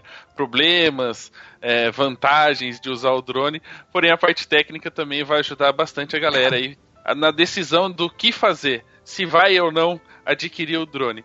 E aí, provavelmente, além do tamanho, claro, é, e alguns tipos de drone que existem, a gente não vai conseguir falar de todos os tipos aqui. É, a principal diferença entre eles, e talvez o mais interessante para os fotógrafos ou cinegrafistas nesse momento, é, seja a diferença entre a GoPro e a DSLR no drone. Qual que é a principal diferença dos dois, tirando o fato de que se cair um drone com a DSLR o prejuízo é maior, né? Mas qual é o principal diferencial dos dois em questão de qualidade de imagem ou até mesmo de tipos de trabalho que podem ser feitos com cada um deles? Bom, é o seguinte, é, essa pergunta que você fez é muito interessante. É claro que por isso que existe é, diversos tipos de drones, né? É que nem o pessoal, às vezes, que está começando na fotografia, deve chegar para vocês e falar assim também: pô, Rafa, eu tô querendo fotografar, virar fotógrafo, e eu queria comprar uma câmera, mas eu queria uma câmera que fizesse tudo. Putz, né? TechPix. É, é, então, cai naquela mesma, mesma história. Não tem um drone faz tudo. Para cada situação, por isso que eu tenho nove drones diferentes, eu gastei uma fortuna nesses danados. Porque para cada situação de cada cliente meu, eu pergunto antes o que ele quer ser feito, eu passo um orçamento e eu tenho um drone especial para fazer aquele trabalho para ele. Então é assim, quando você vai voar com o GoPro, claro que é uma câmera pequena, leve, é, tem uma qualidade muito boa? Tem. Só que a gente tem é, é, algumas coisas que depende do trabalho que você vai fazer, o cliente não liga que a imagem tem uma angulação, uma distorção, que é o famoso olho de peixe da GoPro. Por mais que você corrija, você vai ter uma distorção muito forte. Né? Tem coisas que ajuda. Tem casos que o cliente não quer isso de forma alguma. E aí, às vezes, você acaba entrando com a DSLR para você não ter essa distorção, você ter a imagem é, mais dentro do padrão que ele quer. E aí tudo depende. Se esse cliente, esse trabalho que você está fazendo, casamento não exige muito, mas trabalhos publicitários, alguns trabalhos exige qualidade. Então você tem que ter um equipamento que tenha nitidez, que tenha uma certa definição, que você tenha uma imagem sem distorção. Então são N fatores que te cobra ter uma DSLR. Agora, claro, você não vai pegar uma, um, um, um drone é, de, com quatro motores, o, o, drone que você pega e voa com a GoPro, tirar a GoPro e pôr a DSLR voar. Primeiro que não vai nem levantar, porque o, é, isso geralmente eu falo, pessoal, vamos deixar um alerta aqui, galera. É o seguinte, do jeito que o seu drone vem quando você compra ele montado, porque hoje todo mundo compra montado, do jeito que ele vem, é o jeito que ele vai ser pro resto da vida. Não queira fazer gambiarra, não queira colar as coisas, não queira grudar as coisas, não queira pendurar as coisas nele. Por quê? Porque ele foi projetado para voar com aquilo que está nele, com aquele peso, com aquele, aquela dinâmica. Então é aquilo, pronto, acabou. Não adianta você querer trocar a câmera dele e pôr uma DSLR, porque ele não vai levantar voo. Se ele levantar, ele vai estar tá voando com sobrepeso, porque a DSLR é completamente fora, diferente do peso de uma GoPro. Né? E aí o que, que acontece? Você poderia projetar um drone de quatro motores maior, é, para poder pôr uma DSLR, tudo bem. Só que é, existem algumas coisas que, assim, por exemplo, um drone. Pessoal, eu estava até voando hoje me perguntou, né? É, eu, eu, tenho drone de três motores, de quatro motores, de seis motores e oito motores, né? Que é os famosos tricóptero, quadricóptero, hexacóptero e octacóptero. É, qual a diferença de um para outro? É dinâmica, tempo de voo, voo, peso. É, um, é, um, é uma. É, são muitos fatores, por isso que existe uma variedade enorme de drone. Mas assim, o de três e quatro motores se parar um motor, o pessoal falou: ah, mas esse de quatro motor que você está voando, se parar o motor, cai. Eu falei assim: é, eu falei assim, é, continua funcionando? Eu falei, continua. Três motor até chegar no chão, porque aí ele cai, a hora que bater, quebra tudo, e não funciona mais nem os outros três. Né?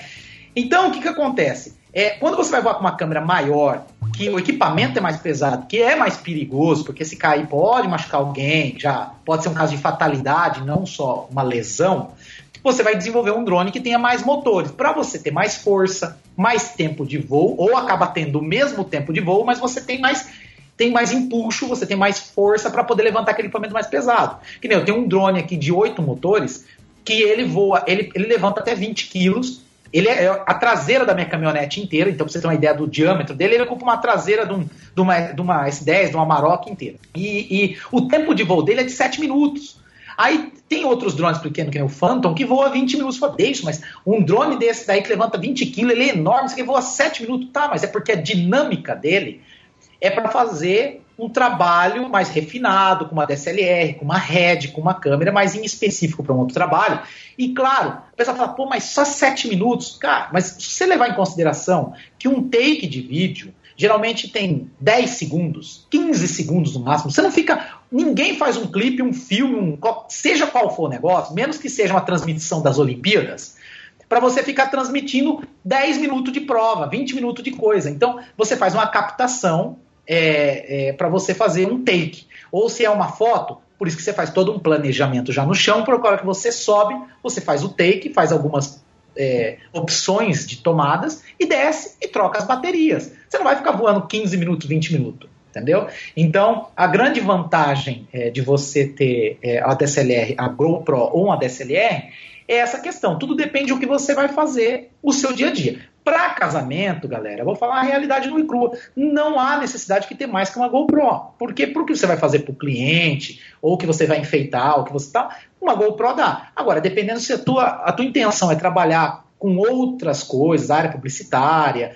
mapeamentos, outra logística, aí o ideal seria investir num drone que também comportasse carregar uma, uma DSLR. Claro que você vai falar, deixa, mas eu posso comprar um drone grande que eu, quando precisar, faço com a DSLR, e quando eu não quiser com a DSLR, eu faço com a GoPro? Pode. Só que a questão é a seguinte: todo o sistema de estabilização do gimbal é configurado para o que você coloca. Então, se você coloca uma DSLR com uma determinada lente uma bateria, se você mudar 10 gramas disso daí, sendo que você trocou a lente ou você trocou a câmera, você tem que reconfigurar o gimbal todinho, porque senão ele não estabiliza. Então, assim, são série, uma série de fatores que às vezes você tem que pesar muito antes de saber o que exatamente você quer um drone, para o que, que você quer e no que, que você vai investir. Que nem como meu tra eu trabalho com casamento e tudo mais, mas eu resolvi, eu não é que eu resolvi, como eu comecei a montar muitos drones, investir muito nisso, eu quando eu vi já estava meio viciado e quando eu, eu falei assim, não tem mais como parar, então eu já entrei de cabeça e fiz um monte. Mas hoje eu vejo muito, muitas pessoas entrando na área e às vezes entrando até de forma errônea, porque a pessoa. E é que nem fotografar casamento. Às vezes a pessoa compra câmera, compra Nikon e se arrepende, cria Canon, ou compra Canon, depois que cria Nikon ou Sony, porque a pessoa não procura pesquisar antes, investir em conhecimento, para ver exatamente para aquilo que ela vai partir o que atende melhor. Que nem eu dou muita consultoria também, né? Às vezes as pessoas me procuram para ter um treinamento e, e saber para que caminho ela pode seguir e, e de repente para investir. Porque eu já tive, eu tive engenheiros que me procuraram que queriam investir em drone. Depois de eu dar consultoria, conversar com ela, ela, ela achou melhor fazer o quê? Ela achou melhor contratar um cara da cidade dele para fazer as capturas de imagem aérea. Não é que eu joguei areia na ideia dele, mas ele ficou muito bem claro para ele que, como ele queria para trabalho, seria muito melhor para ele contratar, fazer uma parceria com um profissional e contratar um profissional que já estava investindo, que já tinha conhecimento e tudo, do que ele pegar e se aventurar nessa área e depois só perder dinheiro. E comprar um pitzinho para ele, para ele brincar, já que ele tinha vontade, mas não investir, gastar um certo dinheiro, porque teria manutenção, teria treinamento, teria uma série de fatores que para ele não seria vantajoso. Como teve pessoas que fizeram o meu curso e, e, e mas sei lá, você não acha ruim, você lá fez o curso, ensinou o pessoal a montar drone, aí você se estrepou, porque você vendia os drones, ninguém vai comprar de você, pelo contrário. Teve muita gente que, por ver como, assim, como era o processo de importar peça, comprar as peças, montar um drone, configurar e pilotar, teve muitas pessoas que resolveram pular a parte de montar um drone, me ligaram, mandaram e-mail, falou, deixa, você tem algum pronto aí, eu compro de você, porque eu tô louco para voar e não quero montar já vi como é que é. Se der algum problema, eu sei arrumar meu drone, mas eu não quero, eu, Deus me livre, não quero mexer com isso do zero, não. Tem que gostar muito. Então, cada macaco no seu galho, né? Não tem jeito. E também a gente podia falar um pouquinho, aproveitando, falando dessas diferenças de uma câmera ou outra, falar um pouquinho da questão de como, como adquirir um, né? Como as pessoas podem começar a pesquisar para escolher qual é o, o drone ideal para aquilo que ela vai precisar quais são as dicas mais básicas, assim, as principais que as pessoas têm que seguir para conseguir comprar o equipamento de acordo com as suas necessidades? Ó, primeira coisa de tudo é o cara. Desse, primeiro, assim, ele tem que ver quanto ele tem de verba disponível é, para investir nisso. Porque é, aeromodelismo sempre foi um investimento alto ele barateou muito de uns anos para cá em função dos aeromodelos passarem a ser elétrico em, em, vez de via combustão e tudo mais. E drone é a mesma coisa, passou a ser industrializado, é elétrico.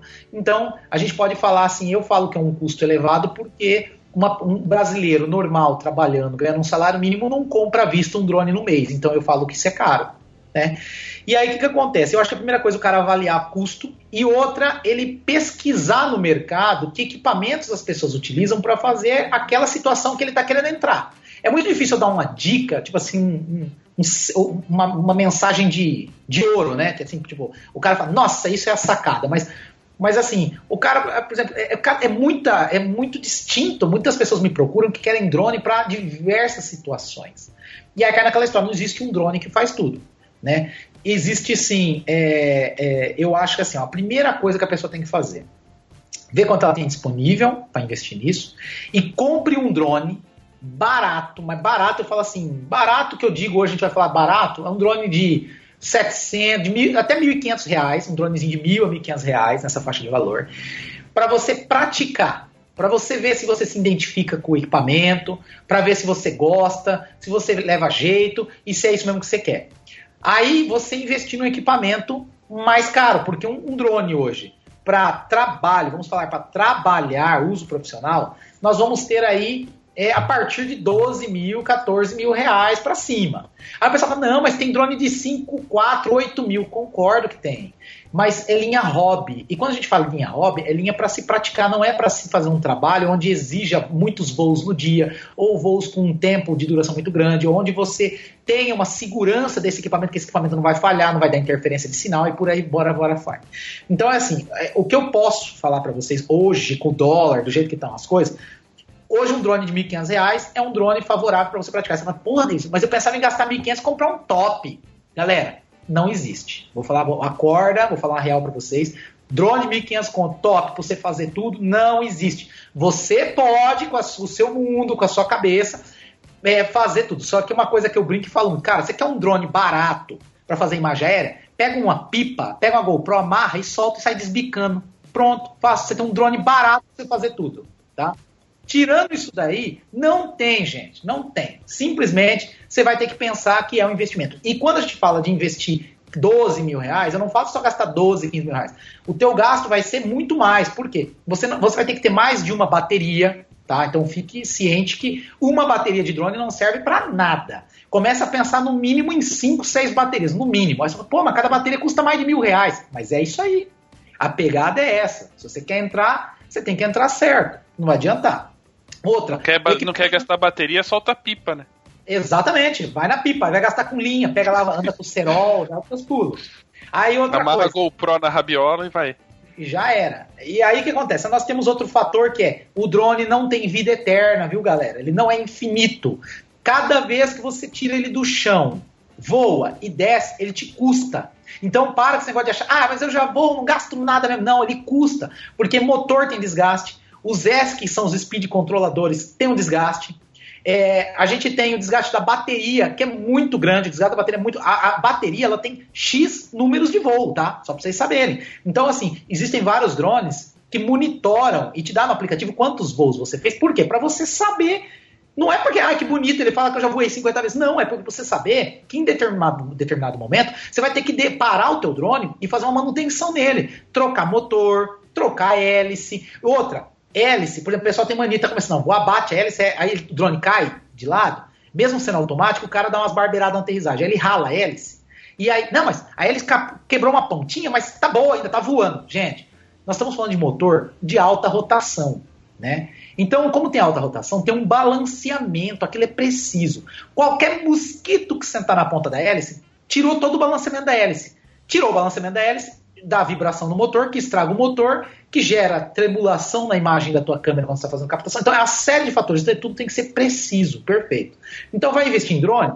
Sem problema, vamos entrar no drone, mas vamos entrar, compra um baratinho para você ir brincando, se você quer brincar, de repente começou, quer investir. Ah, não, já quero, eu quero entrar trabalhando com imagem aérea. Galera, a realidade nua e crua. Pode se preparar para gastar 15 mil reais para cima. Essa é a realidade no e crua para você trabalhar no mercado. Ah, eu quero trabalhar com casamentos. Tá, então tem drone aí de 5 a 8 mil reais que você vai ter um drone bacana para você lá, fazer tua captação, fazer teu charme com teu cliente, conquistar teu cliente, agradar ele, ele vê o bichinho piscando luzinha, voando lá, mas vamos seguir todas as políticas de segurança, não fazer isso dentro dos casamentos, pelo amor de Deus.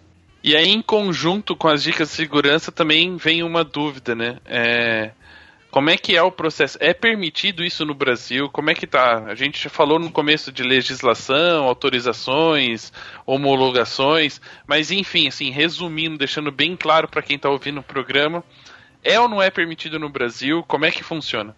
Cara, uma boa pergunta, irmão. Essa é uma pergunta boa. Pergunta. Uma pergunta.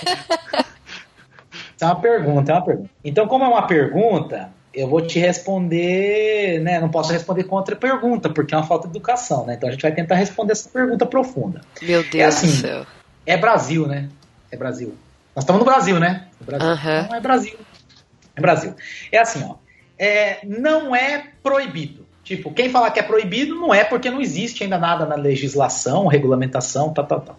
O que estão tentando fazer, e está um movimento firme em cima disso, é se criar políticas para poder fazer uma regulamentação dos drones. Claro que tudo isso vai envolver uma série de fatores que o Brasil está tentando pegar com base nos países de primeiro mundo, como França, como no Japão, como alguns países que já a coisa surgiu depois daqui E lá já é regulamentado, já está tudo bonitinho.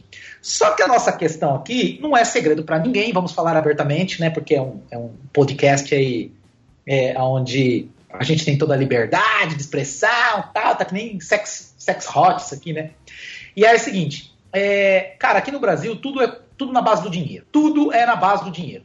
Ninguém está fazendo regulamentação, política de segurança para proteger a vida de ninguém. Na verdade, o governo está fazendo porque o governo quer dinheiro. Ponto. Isso é um absurdo. Tinha que se estar preocupado com a segurança das pessoas. Eu estou falando recentemente do Japão porque eu estive lá. Tudo é feito no Japão pensando na segurança do seu povo. Não é no dinheiro, não é nas coisas. É na segurança. Aqui nada é segurança. Ninguém pensa na segurança de ninguém. Quer cobrar. Que nem, por exemplo, como não se conseguia no Senado, no Congresso, é, a ANAC ainda não conseguiu proibir, não porque é lógico, a ANAC quer proibir que se voe com drone, tá? aí, aí quando, quando viu que não conseguia proibir, eles falam, não, mas a gente tem que regulamentar então, tem que, tem que ter uma forma da ANAC continuar controlando isso. O que é a ideia da ANAC? A ANAC quer que toda vez antes que alguém vá voar com um drone, você mande um, um comunicado para a ANAC falando, olha, em tal coordenada, longitude, latitude, eu vou voar com meu drone no perímetro tal, na velocidade tanto, na, na, vou montar uma rota, um plano de voo, como os aviões fazem, né? E informe a ANAC. E paga isso aí. Por quê? Naquele momento que você for voar, concordo que eles vão pro procurar é, comunicar com a malha aérea para que não tenha um problema de colisão, porque naquele teto que você está voando não tem perigo de uma aeronave colidir com você e tudo mais e tal. Mas, enfim, eu acho que, por tanto de drone que, que vai ter voando aí, vai ser meio difícil eles conseguirem controlar isso daí. Então não precisa de aeronave. Então, como eles não conseguiram é, criar uma forma de homologar e de proibir, porque até então o Senado, o Congresso, ninguém aprova nada, porque não, eles não conseguem se organizar. Eles precisavam de alguma forma coibir as pessoas que estavam trazendo esses drones de fora do Brasil. Eles queriam ganhar dinheiro, porque esse drone está chegando aqui e está entrando e está vendendo e está atrapalhando a aviação, porque a aviação civil até então ganhava dinheiro fazendo essas imagens aéreas e perdeu muito espaço e mercado para os drones, né? E, e aí o que acontece? Então o que, que eles fizeram? Eles, eles pegaram, se prenderam a Anatel, que é a Agência Nacional de Telecomunicações, e falaram: pô, peraí, peraí, se esse drone é operado por rádio controle, ele emite uma frequência. Se ele emite uma frequência, quem é o órgão nacional responsável por tudo que emite, emite uma radiofrequência ser fiscalizado? É a Anatel. Putz, achamos uma brecha. Então, quando você está trazendo um drone de fora do país, se a Receita Federal, a Polícia Federal te parar no aeroporto de Guarulhos, eles te tomam um drone, você pode que pagar imposto que for. Eles te tomam um drone se você não tiver entrado antes em contato com a Anatel, feito toda a fiscalização e pagar as taxas. E aí, a hora que você pagou as taxas, ele está regulamentado, aí você pode pegar o teu drone, tá? Mas aí o que acontece? É, a frequência que o drone opera é a mesma frequência que qualquer brinquedo de radiocontrole utiliza. Então, quer dizer, então você vê que é uma coisa, cara, muito óbvia, não tão preocupada com a segurança das pessoas. Eles querem dinheiro, quer cobrar. Então, resumindo, hoje no Brasil, até onde eu sei, não é proibido. Não é proibido. Mas existem casos que depende da bom senso, depende da situação que você está voando com o drone. Se a polícia chegar e quiser bater de frente com você e tomar o drone, ele pode se apoiar no lance da regulamentação pela Anatel. Se você tiver um drone que você não é, não é regulamentado pela Anatel, o, o policial pode tomar, tomar alegando que você está pondo em risco a vida de civis, que você tem um equipamento que não é homologado. Ponto. Agora, o que, que as pessoas têm feito para. É, é, a gente fala que esse é um acordo de cavalheiros. É, aeromodelismo deveria se ter também, os aviões e os helicópteros. Mas existe um acordo de cavalheiro que é o que? Para a prática do aeromodelismo, você tem que voar numa área descampada, longe de todos, é uma política. Então você não está pondo ninguém em risco, então ninguém, todo mundo faz vista grossa. Mas aeromodelo também é uma coisa que deveria ser homologada pela Anatel, etc, etc. Mas não, ninguém pega no pé, porque é uma coisa que ninguém está ganhando dinheiro supostamente com isso. Agora, como as pessoas estão comprando drone para ganhar dinheiro, porque ninguém está comprando drone para brincar. Tem pessoa que me liga e fala assim: não, eles queriam um drone, mas só para brincar. Cara, dois dias depois você vai ver, o cara tá anunciando no Facebook, ó, imagem aérea por 100 reais. Troca por pacote de paçoca. entendeu? Feito convite do Vila Mix. Entendeu? O cara faz qualquer negócio. O cara vai fazer imagem aérea de rodeio para ganhar o convite para entrar no rodeio. De graça. Entendeu? Então, o governo falou assim: pô, peraí, o cara tá pegando o drone e ganhando dinheiro nós não ganha nada com essa história, porque o cara já não tem CNPJ, não tira nota fiscal, tá lá tomando da, da ANAC os, o que era para ganhar. Pô, então vamos dar um jeito, pelo menos, de tomar um pouquinho. Então, ao meu modo de ver, falando francamente, é isso que está acontecendo. Não existe proibição, entre aspas, é, que, é, é áudio, ninguém consegue ver fazendo os dedinhos entre aspas. Não consegue, entre aspas, uma, não, não, existe uma proibição, mas se algum policial quiser criar caso, e se você for para fora do Brasil, comprar um drone lá e pensa em trazer ele sem homologar ele pela Anatel, está perdido. Alô, vão tomar, vai ter que entrar em contato com a Anatel ou com alguém que possa providenciar para você essa homologação, por sinal eu sou um deles. Oi, viu, gente? E aí é, vai ter que providenciar toda a homologação, seu drone, drone vai ficar lá apreendido até sair a homologação. Quando sair a homologação, você vai lá, paga o imposto do seu drone, mais a homologação e tira ele. Né? Então, enfim, é assim que funciona. Não é permitido, mas também não é proibido. É, não tem nada, não tem nada oficial, nenhuma publicação oficial, não tem nada. Tá tudo daquele jeito, tipo, depende. Você nunca sabe ao certo. Como eu procurei eu viajo muito para fora do Brasil e tenho que levar meus drones comigo muitas vezes. Então eu procurei fazer todo o processo de homologação, paguei, fiz para tentar ficar o mais próximo possível, perto do que é, é permitido, para não ter dor de cabeça, não ter surpresa, não ter susto. Mas é, geralmente as pessoas não querem muito investir, gastar, ela, então é, tá complicado. Mas é, é uma coisa que, se a pessoa agir dentro do contexto correto, ela, ela vai poder, por enquanto, utilizar. Eu não sei o dia de amanhã mas por enquanto ainda está permitido. Eu voei em vários países fora e, e agora está muito difícil voar porque realmente rapidamente se criaram, se criaram políticas, é, uma série, série de, de, de, de fatores para a pessoa ter regulamentação, ter habilitação, ter treinamento, ter um monte de coisa. Não é pagar taxa, é realmente credenciar. E eu acho que seria magnífico se isso acontecesse de forma organizada no Brasil, porque realmente ia separar as crianças dos homens.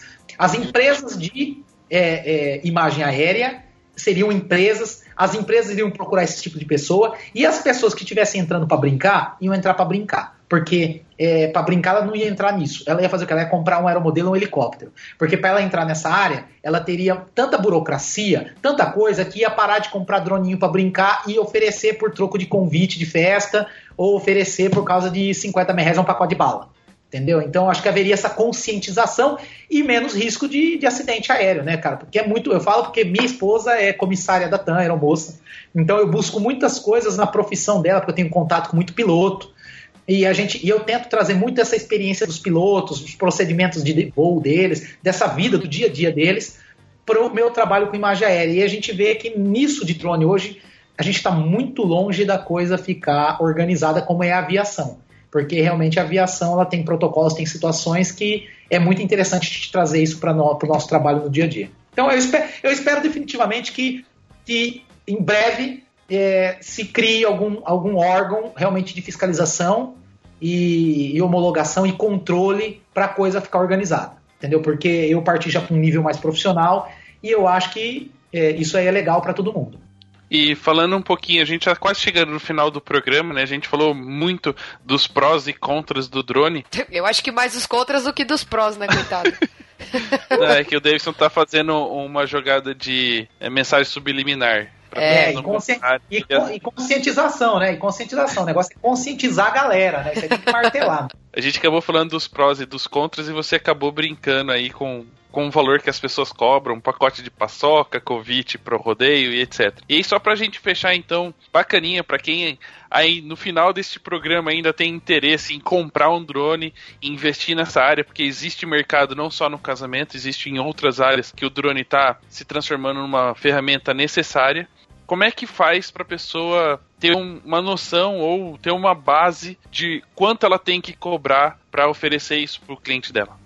Então, isso aí é uma coisa meio complexa, porque na verdade eu comecei de uma forma e eu fui me adaptando de acordo com o mercado de aviação de aéreas, né, de, de imagens aéreas, e, e, de acordo com a necessidade de cada cliente. Uma coisa que eu no começo tentei implantar, falar a realidade, porque assim, o drone, cada vez que ele sai do chão, você gasta uma bateria, então eu calculava que o correto seria cada voo, cada vez que o drone voava, o cliente pagasse o voo, que o voo dure 10 minutos, 20 minutos, tá. Só que o mercado publicitário em si e alguns profissionais da área é, eu acho que fizeram, no meu ponto de vista, eu acho que foi algo errado. Criaram-se a tal da diária, que isso é muito comum na, na publicidade, né? Então, se criou assim, ah, não, a diária do drone. Tá, mas o drone não voa o dia inteiro. O drone voa 10, 20 minutos. Não, mas a diária, mas assim, eu sei, mas aí ele voa, desce, carrega baterias, voa, desce. Então, se criou o, o trâmite da diária. Então, hoje eu cobro a diária ou meia diária. Então, eu vejo com o cliente é, qual é a necessidade dele, por exemplo, se eu tenho que viajar, se eu não tenho que viajar, então, despesas sempre de. É, quando é para fora do município de São José do Rio Preto, eu cobro, é, dependendo da distância, se eu vou dormir no lugar, hospedagem, despesa, toda minha despesa é a parte do meu trabalho. Eu não, não vou cobrar tudo junto. O meu trabalho é a parte. E aí eu vou lá calculo se isso vai ser meia diária de trabalho, se vai ser diária inteira. E aí eu procuro fazer um, um, um valor onde isso é, compense para mim é, é, o trabalho. Em média, eu, eu abri no jogo aqui, não tem segredo nenhum. Em média, eu cobro a diária minha de trabalho de drone de R$ 1.500 para cima. O meu trabalho mais barato com drone diária é R$ 1.500. O cara fala, pô, mas R$ 1.500? Aí eu vou fazer 3, 4 trampo, eu já paguei o drone. Cara, eu, eu, eu vou explicar um negócio para todos os mundos ali, vou deixar muito bem claro, tá? É uma coisa que eu aprendi logo cedo na minha vida, eu trouxe isso do meu pai. Eu acho assim, e é muito medíocre da nossa parte a gente pensar diferente. Eu trabalho é para para ficar rico, para viver bem, para poder viajar, para ter pra dar conforto para minha família. Eu não trabalho para pagar as contas, gente. Eu não trabalho por prato de comida, eu não trabalho por convite de festa. É, e quando a gente fala de ah, um drone custa 5 mil, eu vou fazer quatro trabalhos a um pau e meio, pagou o drone. Não, galera.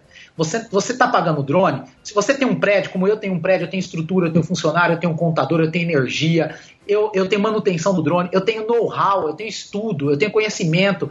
Então, são N fatores que as pessoas não têm o hábito é, empreendedor de pôr na ponta da caneta, e existe vários cursos, até inclusive na Fox TV, onde falam disso de planejamento para a pessoa fazer conta, aprender quanto custa o seu produto. Então, quando a gente fala que o meu trabalho no mínimo custa R$ 1.500, eu não estou pegando só o valor de quanto eu paguei o drone e dividindo. Não é isso. Eu estou pondo tudo. É, por exemplo, uma média, fazendo uma conta de, pô, no mês, para eu bancar o meu plano de vida, a minha estrutura, a minha condição, eu preciso fazer tantos trabalhos a R$ 1.500. Se eu não vou fazer tantos trabalhos de R$ 1.500, eu vou fazer outra atividade minha dentro da empresa, que é de fotografia, porque eu trabalho com casamento, faço clipe para artista, faço ensaio fotográfico, são N coisas. Mas o meu drone, meu trabalho de drone, uma diária custa R$ 1.500, entendeu? Então, eu criei esse valor, tem como eu falei, eu conheço pessoas que estão cobrando 200 reais para fazer trabalho de imagem aérea. E eu continuo fazendo o meu a 1.500. Por quê? Porque, outra coisa, não é drone só por drone. Porque, nem fotografar. Fotografar por fotografar hoje, tem um monte de gente com câmera. A questão é o cliente, quando ele te contrata, ele não contrata só a câmera, ele contrata quem opera a câmera. Então eu, como fotógrafo, eu não sou só piloto de drone. Eu sei pilotar muito bem meu drone, eu sou um operador de câmera excelente, né, do meu drone, tanto para foto como vídeo, e sou fotógrafo, então eu tenho todo o conhecimento de luz, enquadramento, tudo, para poder fornecer para o meu cliente um trabalho de excelência. Diferente do cara que vai lá, compra um drone e quer fazer imagem aérea. Ele não entende de fotografia, ele não entende de vídeo, e ele tem um equipamento na mão, mas que ele não sabe usar 5% daquilo que dá para ele. Então, é, não adianta essa pessoa me falar, ah, vou cobrar 200 reais. Ela vai, ela vai cobrar 200 reais, a primeira queda que o drone dela der, ela não vai ter dinheiro para arrumar, que é o que mais acontece. Entendeu? Então, eu eh, voltando, vamos voltar, porque você vai falar, ah, você está falando, mas não tem jeito. Conscientizar, estudar, investir na área. E quem sabe a pessoa fazer trabalho e ganhar dinheiro na área. Eu, graças a Deus, não posso reclamar, tenho trabalho constantemente, que nem eu falei, hoje de manhã estava fazendo um trabalho, foi um trabalho de meia diária, né, é, por uma empresa grande, e, e, e, assim, quando eu falo meia diária, gente, às vezes a pessoa contrata meia diária, mas eu não fico é, das nove ao meio-dia. Eu vou lá, faço meu trabalho em 15 minutos, 20 minutos, Acabou. o cliente não vai ficar me moendo, porque o que ele pediu, ele já, eu já mandei o orçamento para ele e falei que faria aquele meia diário. Se eu fiz em meia hora e ele ficou feliz, ele não, não se importa nem um pouco de me pagar na hora e eu ir embora. Entendeu? Mas por quê? Eu tive habilidade para chegar lá, equipamento, fui, fiz o trabalho e fui embora. Então, eu acho que eu acho que dentro disso daí é, é tudo válido. Né? E, e se alguém quer ter um parâmetro de valores, eu tô deixando aqui, já tô falando, que a minha diária é a partir de R$ 1.500, livre de todas as despesas. Entendeu? E aí eu sei de profissionais em São Paulo que cobram a partir de 5 mil, entendeu? É, eu não sei com que frequência a pessoa faz o trabalho, o equipamento que ela tem, não sei. Eu tô com a minha realidade. Eu tenho equipamentos, meu drones, meu que eu cobro também 5 mil reais para fazer um trabalho. Entendeu? Mas tudo depende. É claro, se eu voar com Octo, com uma DSLR, pô, é um investimento altíssimo no ar. Então o valor é mais elevado. Né? Quando é um equipamento com custo mais baixo, eu cobro mais barato.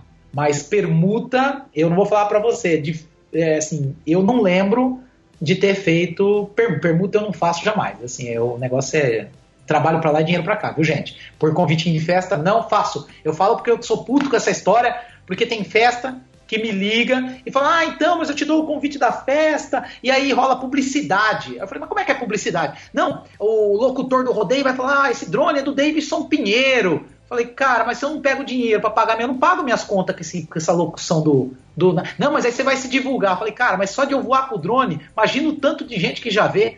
Ele não precisa nem falar. Então, se eu quiser me divulgar de graça, eu vou num parque aqui no final de semana, vou no parque com tanto de gente que junta perguntando o que é, de onde veio, para onde vai, quanto é, como funciona, é a melhor coisa, entendeu? Eu não tenho que ficar trabalhando. Porque se o drone cair no meio de uma festa, Ninguém quer saber que foi, que foi permuta ou publicidade. Os caras vão vir em cima de você para te processar para receber um milhão de reais. Então não vale o risco, gente. Paga o convite, vai na festa, bebe, fica à vontade e voa com o drone final de semana num outro lugar. Não vai voar no meio de festa por permuta. Se pagar, tudo bem. Mas permuta não rola.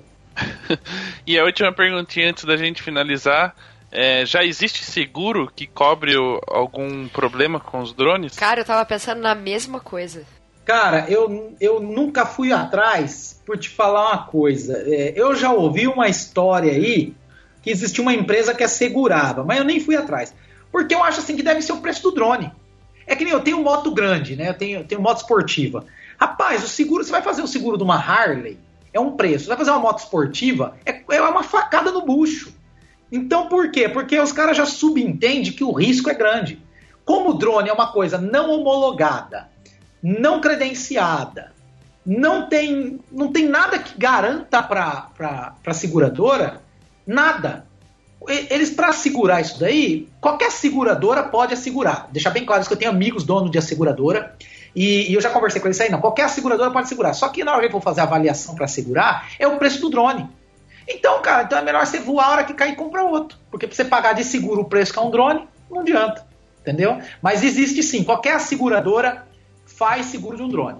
A questão é que eles não não é uma cobertura que nem de carro. E carro é a mesma coisa. Se, por exemplo, é um carro popular, para uma, uma mulher de 45 anos que já tem três filhos, é uma história. Se é um Porsche para um garoto de 18 anos, é outra história. Entendeu? É quase o preço do carro seguro, porque sabe que o risco é grande do cara ficar chapado, dar 300 por hora no Porsche, capotar e dar PT em tudo e morrer, ainda ter que indenizar a família. Entendeu? Então, é bem por aí. É, então não compre um drone querendo fazer seguro em nome do seu pai. Queremos agradecer a participação do Deison, que esclareceu bastante coisa, assim, pra, pra gente sobre este novo equipamento fotográfico, digamos assim. Davidson, obrigado pela sua participação. Deixe os seus contatos aí pra galera, onde eles podem encontrar você, encontrar o seu trabalho para acompanhar ou tirar alguma dúvida sobre o tema do programa de hoje. Primeiramente, eu gostaria de agradecer vocês dois pela paciência, por me escutar quase duas horas, porque o cara fala pra caramba, né? Eu sei. Eu tenho uma dificuldade em congresso com isso, que às vezes o pessoal chega para mim e fala assim, ó, é, ó, David, você vai palestrar, você vai falar uma hora. Quem me conhece fala, pô, você tá louco? É pouco. Aí, beleza. E aí tem situações que o cara fala, cara, só que mudou, você precisa falar duas, porque um palestrante faltou. Eu falo, não, não tem problema, fala as duas, três, então não tem crise. Então, é assim, vai ser um prazer enorme poder conversar com pessoas que têm a mesma paixão que nós pela fotografia e pelos, pelos pelas merda voadora, né? Que são os drones. e aí, então, assim, eu vou passar meu contato. Eu tenho o meu Facebook, minha fanpage. O Facebook meu é Davidson Pinheiro, tá lá particular. E tem o Davidson Pinheiro, que é a fanpage. Tem o meu site, que é o davidsonpinheiro.com.br. Tem o site meu da empresa de imagens aéreas, que é imagedream.com.br, imagem mesmo normal, imagedream.com.br. E aí tem meu WhatsApp para quem quiser, é 17, o DDD 99191 9008. Então, fico aí à disposição para o que precisarem nessa área aí. Tô, tamo junto. Muito bem. Então, você aí que tá escutando esse programa, baixa esse episódio no celular e vai pilotar o drone sossegado. Certo? Até a próxima. Até. Até!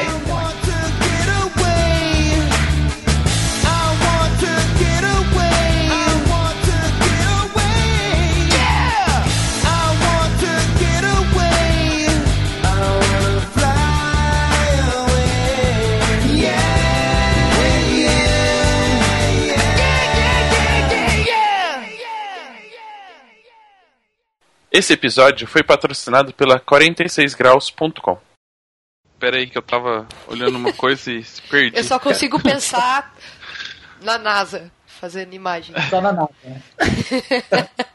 Tipo, o dronezinho controle re- voando. Hã? Podia fazer por controle remoto, né? O foguete também, né? Ah, bem legal. Vamos falar um pouquinho então da parte técnica da GoPro pra galera. Da GoPro não. Pera aí. O cara já mudou o foco, rapaz. Não vai dar curso de GoPro. Do que, que a gente tá falando agora, se é GoPro? É. Não, é porque tem aqui um item que é pra falar da GoPro e da DSLR. é. Ah, Aí meu eu fui. Não, então, eu ia falar da- das diferenças né, do drone com GoPro e DSLR. Aí tá anotado aqui pra mim, GoPro. E a hora que eu fui falar, eu li Você o só GoPro leu e falei GoPro. GoPro. É. Calma, não fica nervoso, hein, Rafa? Fica tranquilo. É que se eu falo errado e tento falar rápido depois, aí nunca fala. Não sai. Então tem que ele, respirar. ele enrola e não consegue sair. Tipo, eu sou igual o drone, tem que ficar um tempinho aí até conseguir levantar voo, entendeu? É.